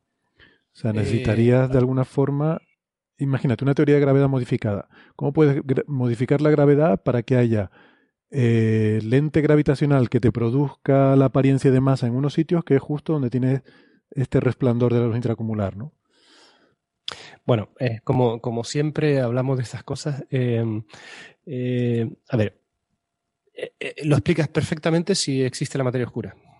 Vamos a empezar por ahí, es decir, que la materia oscura no tienes ningún problema, aparece de manera natural, como he comentado antes, en, la, en las simulaciones cosmológicas. claro, tú nunca puedes em, siempre, tienes recorrido para hacerlo tus teorías tan exóticas como quieras. Entonces, siempre puedes modificar la gravedad de forma que pueda explicar todo lo que quieras, ¿no? Eh, de todos modos, los cúmulos de galaxias son un, régimen de escalas de tamaño donde las gravedades modificadas como Mond siempre han tenido problemas. No hacía falta que viniera esto, ¿no? Ya sabíamos, ya sabíamos que la distribución del gas, que es donde está la mayor cantidad de material ordinario, eh, se encuentra en sitios distintos a donde está la distribución de materia oscura, ¿no? Y, o, la, distribución de masa que producen las lentes gravitatorias. Con lo cual, se estoy hablando del famoso cúmulo Bala, ¿no? De Ballet Cluster, que, que para el que quiera verlo, hay, eh, son imágenes excelentes, ¿no? En Google ponen el cúmulo Bala o The Ballet Cluster en inglés y verán que, que, para mí eso es una prueba ya definitiva de que, de que, existe algo que no está asociado con modificar la gravedad, ¿no? Eh, como explicación de la materia oscura. Em, pero bueno, mm, eso que sería para muchos una prueba definitiva, para la gente que trabaja en, gravedades alternativas no lo es. Con lo cual, ya digo, la, imaginación es libre y siempre, siempre puedes complicar tus teorías lo suficientemente como para explicar lo que quieras. Eh, por otro lado, eh, esa es la, digamos, la acusación tradicional que, hace la gente que no entiende, yo creo, en mi opinión, o que no tiene suficiente información cuando critican el tema de la materia oscura, ¿no? Eh, como no pueden traer un cubo de materia oscura, pues dicen que es algo que se introduce porque sí, que es un éter o lo que sea, ¿no? bien, no, no, sé, no quieres tirarme más de la lengua, no sé. No, no, yo, creo que, yo creo que podemos dejarlo ahí. Simplemente tampoco tiene sentido darle mucha más vueltas. Oye, ayer precisamente estuve viendo, se, me pusieron los pelos de punta. Estaba viendo una serie eh, en casa. Hay una serie de, bueno, iba a decir ciencia ficción, en realidad es una parodia de ciencia ficción que se llama The Orville, no sé si les suena. Es una parodia de Star Trek, ¿vale? Es como... Eh, sí, yo, yo lo, dejaré. Es una parodia de Star Trek y es moderadamente graciosa, tiene algunas cosas divertidas. Entonces, como estoy muy aburrido, se me acabó de Expanse y no tengo otra serie de ciencia ficción que poner, pues a veces me pongo a verla. Y, madre mía, ayer pusieron, en, el episodio que estaba viendo, creo que es el episodio 7 o algo así, eh, ese por favor no lo vean, sobre todo tú Nacho, no lo veas. Eh, hay un momento que están en la nave, hay una nave que es parecida a la Enterprise, imagínate, ¿no? Una nave grande y tal, que va viajando por el espacio interestelar con su motor cuántico y en un momento dado empiezan a producirse golpes y sacudidas, como si estuvieran chocando contra cosas. ¿no? ¿Qué pasa? ¿Qué pasa? ¿Estamos en un campo de asteroides? No, no hay nada ahí fuera. ¿Pero cómo que no hay nada? Estamos chocando, los escudos están sufriendo daño. Oh, creo que estamos en medio de una tormenta de materia oscura. ¿Qué? Bueno, es que esto, es que esto, es que este, este tema que hace, es que es uno de los, eh, cuando escuchas, por ejemplo, sabes, como uno es un poco masoquista, se pone a ver los comentarios que hace la gente a la nota de prensa, ¿no? Entonces, no, eso no, no, no, no, Nacho, por favor. no, pero déjalo. Es, interesante porque aprendes la, la, la, la, lógica que se esconde detrás de la crítica a la materia oscura de mucha gente que, que no entiende de qué está hablando. Pues, por ejemplo, alguien decía, obviamente la materia oscura es una, es una patraña, porque si hubiera materia oscura, eh, chocaríamos con ella, como estás hablando tú, ¿no? Y no nos, te habría una resistencia y por lo tanto los planetas de esa resistencia los frenaría y acabarían cayendo al Sol, ¿no? Es decir, que hay una... Bueno, bueno pues ese es... uno que vio la serie. Bueno, pues por eso te digo, pero, es que también eh, eh, hay que entender también que la materia oscura es bastante antiintuitiva, porque hablamos, o sea, toda la materia que conocemos tiene sentido hablar de, rozamiento, no sé, yo me, hasta, los fotones te golpean, ¿no? Eh, pero hablar de algo que es transparente y que, solo sientes por, eh, gravedad es complicado, ¿no? Es decir, yo entiendo que haya cierto rechazo, ¿no? eh, por la parte mm, de, gente que no, que no, entiende de qué se está hablando, ¿no? Yo, yo creo que el rechazo, siempre lo he dicho, viene por el nombre. Si en vez de llamarla materia oscura, la hubieran llamado Materia unicornio. Materia unicornio, no, eso, eso, no, eso tiene otra connotación todavía peor. o materia croquetas que le gustan a todo el mundo. no, un nombre técnico. Si lo hubieran llamado, sí, si, si se llamaran acciones, por ejemplo, ¿no? La acción es un candidato a, porque la gente no tiene problema. La materia oscura es como los neutrinos, básicamente, y nadie tiene problema. Nadie dice, oh, los neutrinos es una cosa que han inventado por ahí para sacar. No, como tiene un nombre técnico, pues dice, ah, pues será. El problema es que si le llamas oscura, suena, suena algo ominoso, algo que te has inventado mágico. Estoy de acuerdo, pero ten en cuenta que el, la primera vez que se le utiliza la palabra materia oscura, la, utiliza Zwicky en los años 30, Zwicky no está pensando en partículas, no podía pensar en partículas, no podía pensar en eh, acciones ni mucho menos en, nada exótico, simplemente piensa que para explicar la dinámica, el movimiento de las galaxias en el cúmulo de, coma, en las velocidades extrañas que tenían, eh, existe un material que no ve, una materia que no ve, como, como no llamarla materia oscura, es decir, tenía todo el sentido del mundo. No, estaba pensando en algo exótico, planetas que no veía, agujeros negros, eh, yo qué sé, polvo, cualquier cosa. sí, cosas que no eran estrellas, materia no brillante. Sí, sí, no, tenía sentido, ese nombre originariamente tenía sentido, pero luego había, había que haberlo cambiado. Pero es que, es que, fíjate, el desarrollo histórico es eh, en los años 30 diciendo materia oscura, el tema se olvida, entre comillas, durante muchos años, lo, revive en los trabajos de Vera Rubin con, la, las curvas de rotación de galaxias. Ahí ya empieza a haber un apoyo teórico eh, por parte de la gente que intenta entender las galaxias, cómo se forman, ¿no? Eh, y ahí dicen, efectivamente, para entender que las galaxias son estables y con estas velocidades es necesario algo extra. Y, y así hasta hoy, ¿no? Eh, es una cuestión histórica. Es decir, que el nombre es histórico, no es, no es un nombre... Sí, sí, no, lo entiendo, lo entiendo. No es, no es como el de energía oscura, por ejemplo, que ahí sí que nos podemos... Ahí podemos criticar más, pero... Eso es muy criticable, sí. Pero bueno, vale, pues em, también rápidamente quieres darnos ah, alguna actualización al tema de, ya que estamos hablando de materia oscura, de lo de Van Dokum y la, galaxia ultradifusa esta, que originariamente era la galaxia sin materia oscura, pero que ahora estamos discutiendo eso, ¿no? Vale, eh, sí, doy esta noticia con un cierto sabor agridulce porque salieron dos artículos, como comentaste creo la semana pasada, del equipo de, un equipo principalmente son autores de la, del Observatorio Europeo eh, del Sur, ¿no? la ESO famoso que eh, desgraciadamente, digo desgraciadamente porque se nos han adelantado, ¿no? Nosotros eh, ayer mismo el telescopio GTC está observando eh, esta galaxia con los mismos objetivos científicos, que era conocer cuáles son las, las, poblaciones estelares de este extraño objeto y, saber algo más sobre la dinámica de, de la galaxia, ¿no? para refrescar un poquito a los oyentes dónde estábamos, en verano, un poquito antes del verano, eh, un grupo de Yale, eh, liderado por eh, Peter Van Dokkum, sacan un, artículo en Nature diciendo que hay una galaxia que no tiene materia oscura, o que al menos la dinámica de sus cúmulos globulares alrededor de esta galaxia no, no tenía materia oscura. Ellos proponían, toda esta, toda esta afirmación se basa en una distancia que ellos proponen de 20 megaparsec, da igual, es un número, 20 megaparsec, y sobre ese tema empezamos a trabajar en el grupo aquí en, el, Instituto de Astrofísica de Canarias y revisando las medidas de distancia, nosotros proponemos que la distancia era bastante, bueno, como la mitad de corta, unos 13 megaparsecs.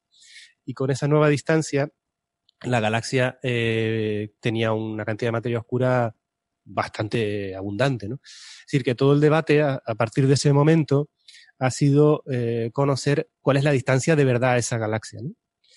Entonces, nosotros hicimos una, enviamos el artículo a la revista, eh, recibimos un informe bastante positivo y estamos a punto de volver a, enviarlo. Y sobre nuestro, y, en los últimos meses, digamos, el debate ha sido la crítica de cada uno de los grupos a la distancia que el otro, que el otro indicaba. Eh, entonces, eh, yo personalmente sí estoy convencido de que el, objeto está más cerca eh, y que, que, la, que por lo tanto tiene materia oscura y que no es un objeto anómalo en ese sentido, pero reconozco que todavía no hay una publicación o una observación lo suficientemente importante o definitiva eh, para, para, decir la distancia es esa. Yo, yo, digo que hay una serie de indicios desde muchos puntos, líneas de vista, que, que concluyen que la distancia es más corta, pero reconozco que los datos, eh, nos gustaría tener mejores datos para apoyarlo de una forma, mm, para cerrar la discusión, si quieres. Esta afirmación que yo estoy haciendo aquí también la comparte Van Dokun. eh, tanto públicamente como en privado, hablando conmigo, reconoce que sí, que efectivamente necesitaríamos datos más profundos. ¿Qué datos? Bueno, pues datos del telescopio espacial que nos permitieran sacar el, datos muy profundos del telescopio espacial que nos permitieran ver más estrellas de la galaxia y a partir de eh, un tipo de estrellas muy particular eh, sacar la distancia, porque tienen una especie de brillo estándar, ¿no? que se llama lo que se conoce como el tip del Red Giant Branch. Es una cosa técnica, da igual lo que signifique, pero eh, con esas observaciones se conseguirían. Eh, Van Dokun pidió esas observaciones al Hubble, pero desgraciadamente el Hubble en esta última llamada de propuestas solo permitía observaciones de muchísimo tiempo, de unas 40 órbitas, que vienen a ser unas 40 horas, mientras que estas observaciones solo requieren 20 mm, horas del telescopio espacial. Entonces, eh, pues nada, este debate va a tener que continuarse durante, durante todavía al menos un año y medio más, eh, para que el que quiera estar completamente convencido, yo insisto, yo lo estoy, pero bueno, eh, para el que quiera estar desde fuera completamente convencido, pues va a tener que esperar un poco más. Entonces, ¿qué, suponen estos dos nuevos artículos? Estos dos nuevos artículos han sido observaciones espectroscópicas muy profundas de la galaxia, que eran necesarias porque de la galaxia sabemos muy poco, muy poco. Sabemos que tenía muy bajo brillo superficial y que tenía eh, unos cúmulos globulares eh, que aparentemente eh, mm, pues rotaban sobre la galaxia de manera más lenta de lo que uno esperaría si tuviera mucha materia oscura, dependiendo de nuevo de la distancia del objeto. Pero en, esta, en estas observaciones nuevas, lo primero que, han conseguido es medir el desplazamiento, es decir, la velocidad de la galaxia, cosa que aún no se sabía. Es decir, eh, la galaxia suponíamos que estaba a un cierto desplazamiento al rojo en base a estos cúmulos globulares.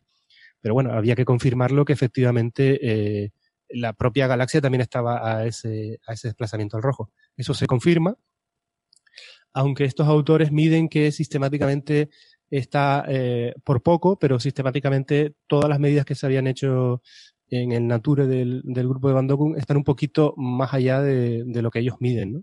Pocos kilómetros por segundo no cambia el escenario para nada, pero bueno, han, han medido sistemático.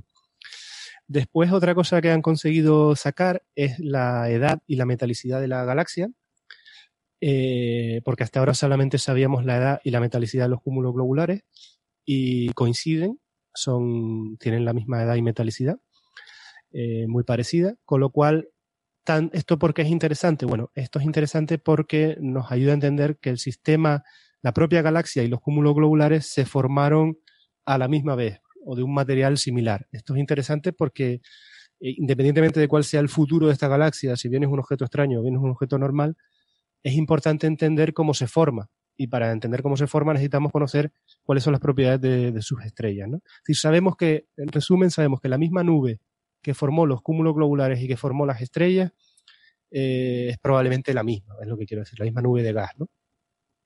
Eso eh, ayuda a constreñir ciertos escenarios, ¿no? Por ejemplo, si la galaxia esta se hubiera formado a partir de la fusión de dos galaxias Y material, que, eh, gas que se eyecta fuera y se forman las famosas eh, Tidal Dwarf Galaxies, galaxias enanas de marea o algo así. Pues, eh, por ejemplo, no se esperaría que se formaran cúmulos globulares, ¿no? Y sin embargo, los tiene, simplemente doy unas pinceladas del tipo de cosas que ayudan a entender, conocer cuáles son las propiedades de las estrellas y de los cúmulos globulares. Otra cosa interesante es que han medido la dispersión de velocidades de las estrellas, por fin, no de los cúmulos globulares, sino de las estrellas de la galaxia, y les sale un poquito por encima de, los que, de lo que se había medido la dispersión de los cúmulos globulares, apuntando a que, eh, bueno, pues que hay un poquito más de masa de lo que, de lo que se podía inferir solo de, de los cúmulos globulares, ¿no?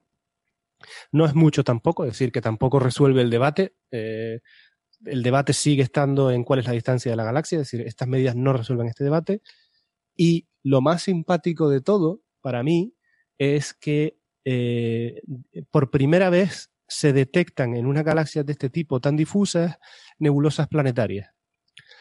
Las nebulosas planetarias, como, saben, eh, son estados muy evolucionados de, las estrellas y, nos sirven para, además de saber cuáles son las poblaciones estelares, también, y esto es lo, lo bonito, en principio también nos ayudarían a determinar la distancia de la galaxia. Y la razón es que las nebulosas planetarias no tienen cualquier tipo de brillo, sino que tienen un máximo brillo. ¿no?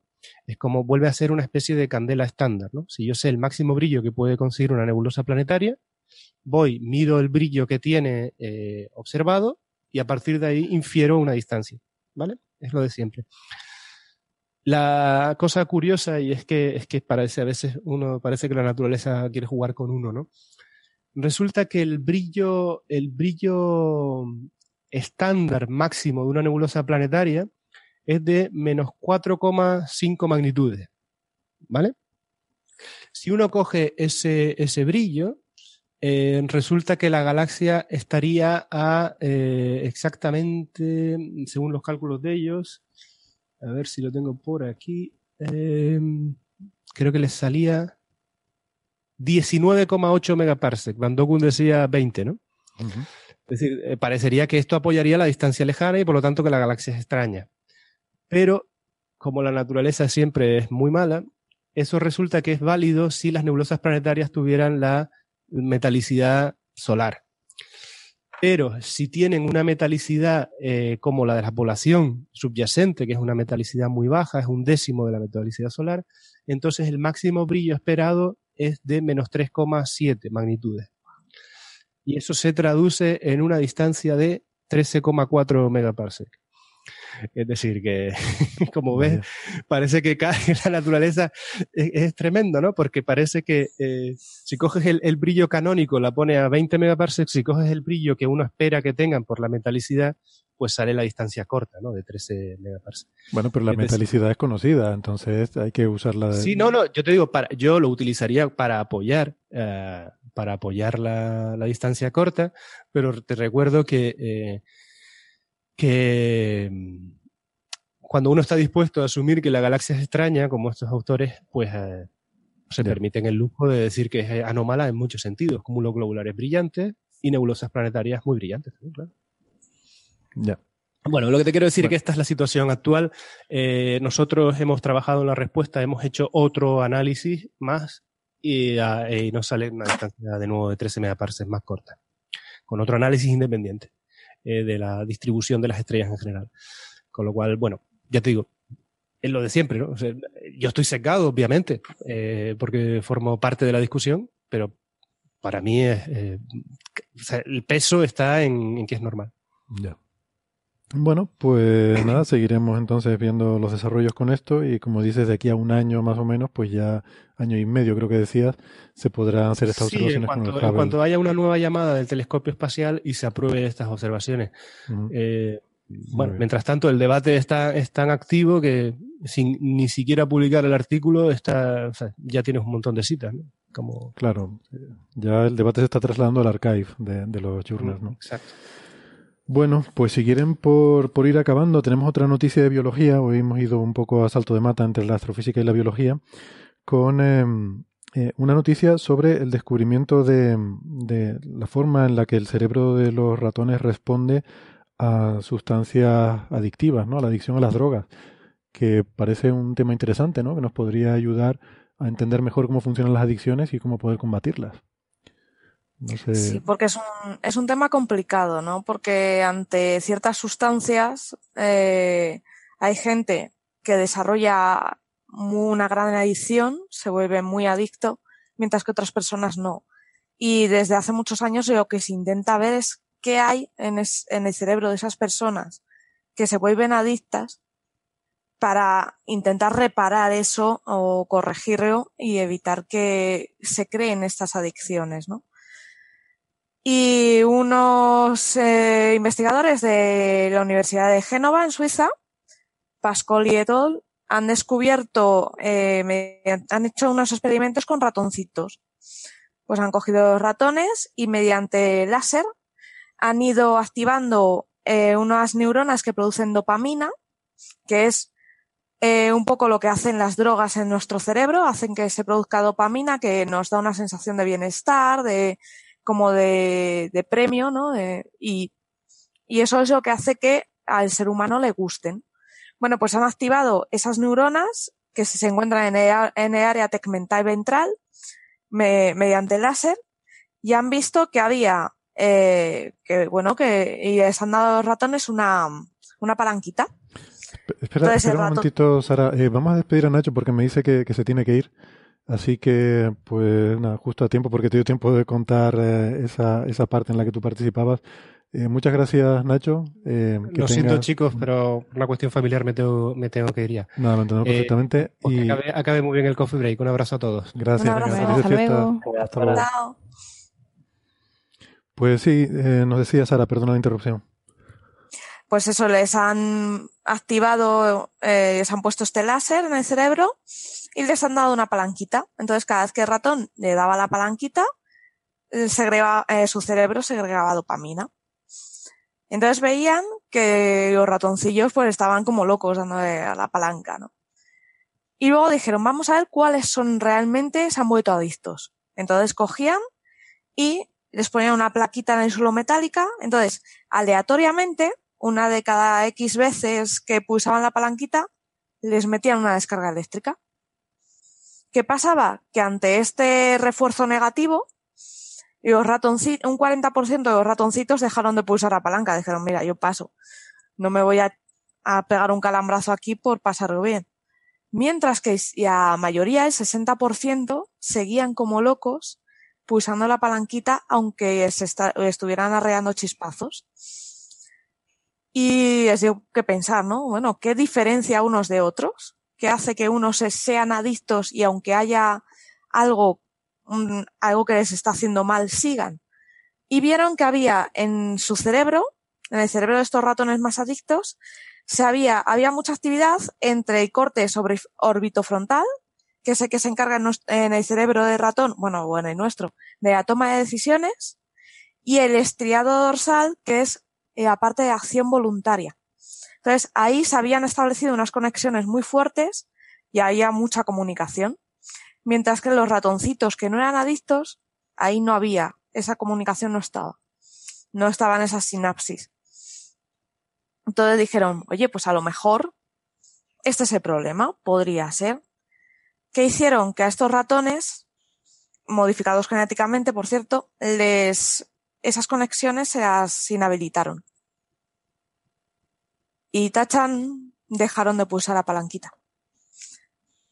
¿Qué pasa? Que por el consumo de, por activación de dopamina, ¿saben qué? Mientras eso lo tenían deshabilitado, no pulsaban, pero en el momento en que cortabas, volvían a, a tirar a dar a la palanquita, o sea, se volvían a reactivar esas conexiones rápidamente.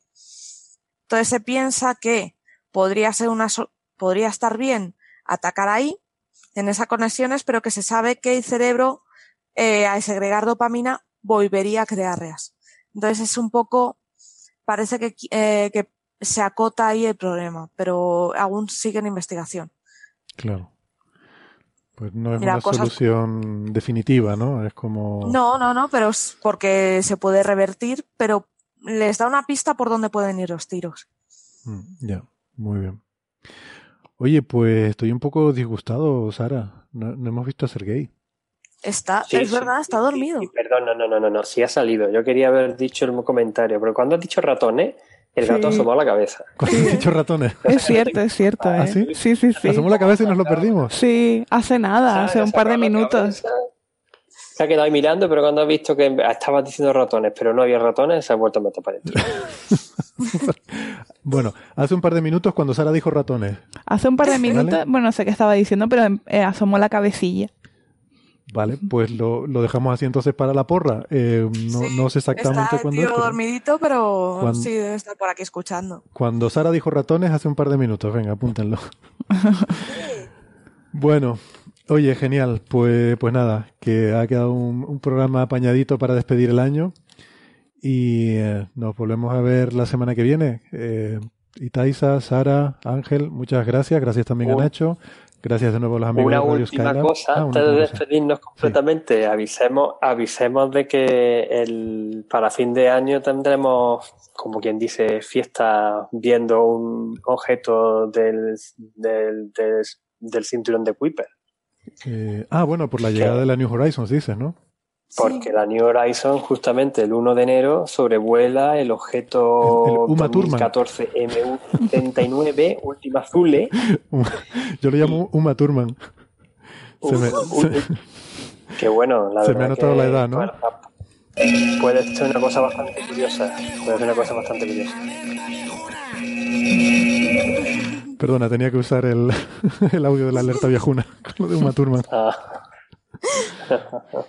Perdona, Oye, pues sí, es una buena forma de empezar 2019 viendo, viendo Ultima Thule.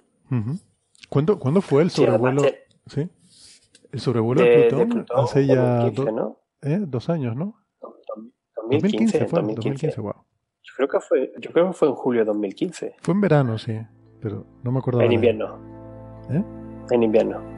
Bueno, como tú estás ah, al revés. Claro. claro, claro, no lo he cogido. bueno, pues nada, oye, eh, moderación eh, con el alcohol y las comidas en fin de año, ¿verdad? Las grasas y los azúcares sobre todo. y Taisa, ni que pudiéramos evitarlo. Ni que pudiéramos evitarlo. Somos como los ratoncitos que vamos ahí. Sí, sí, sí. No hagáis como los ratoncillos. Como a dar la palanquita. si, hay, si hay algún día del año en que se puede permitir uno alguna cosilla más, sería el día de Navidad y el día de fin de año. Más turrón, más turrón. No me hables de turrón, que este año no tengo. Ah, que el año pasado sí, este año no lo he conseguido. seguro que hay cosas muy buenas por ahí también. Pues nada, amigas, muchas gracias y hasta la semana que viene. Adiós. Chao, hasta el año que viene. Hasta el año que viene.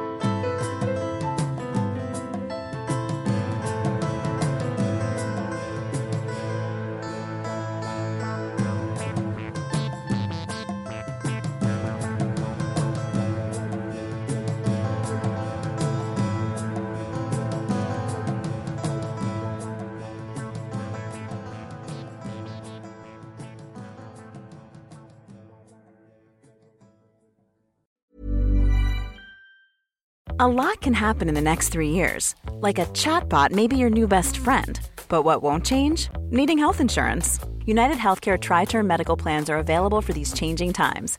Underwritten by Golden Rule Insurance Company, they offer budget friendly, flexible coverage for people who are in between jobs or missed open enrollment. The plans last nearly three years in some states, with access to a nationwide network of doctors and hospitals. So, for whatever tomorrow brings, United Healthcare Tri Term Medical Plans may be for you. Learn more at uh1.com.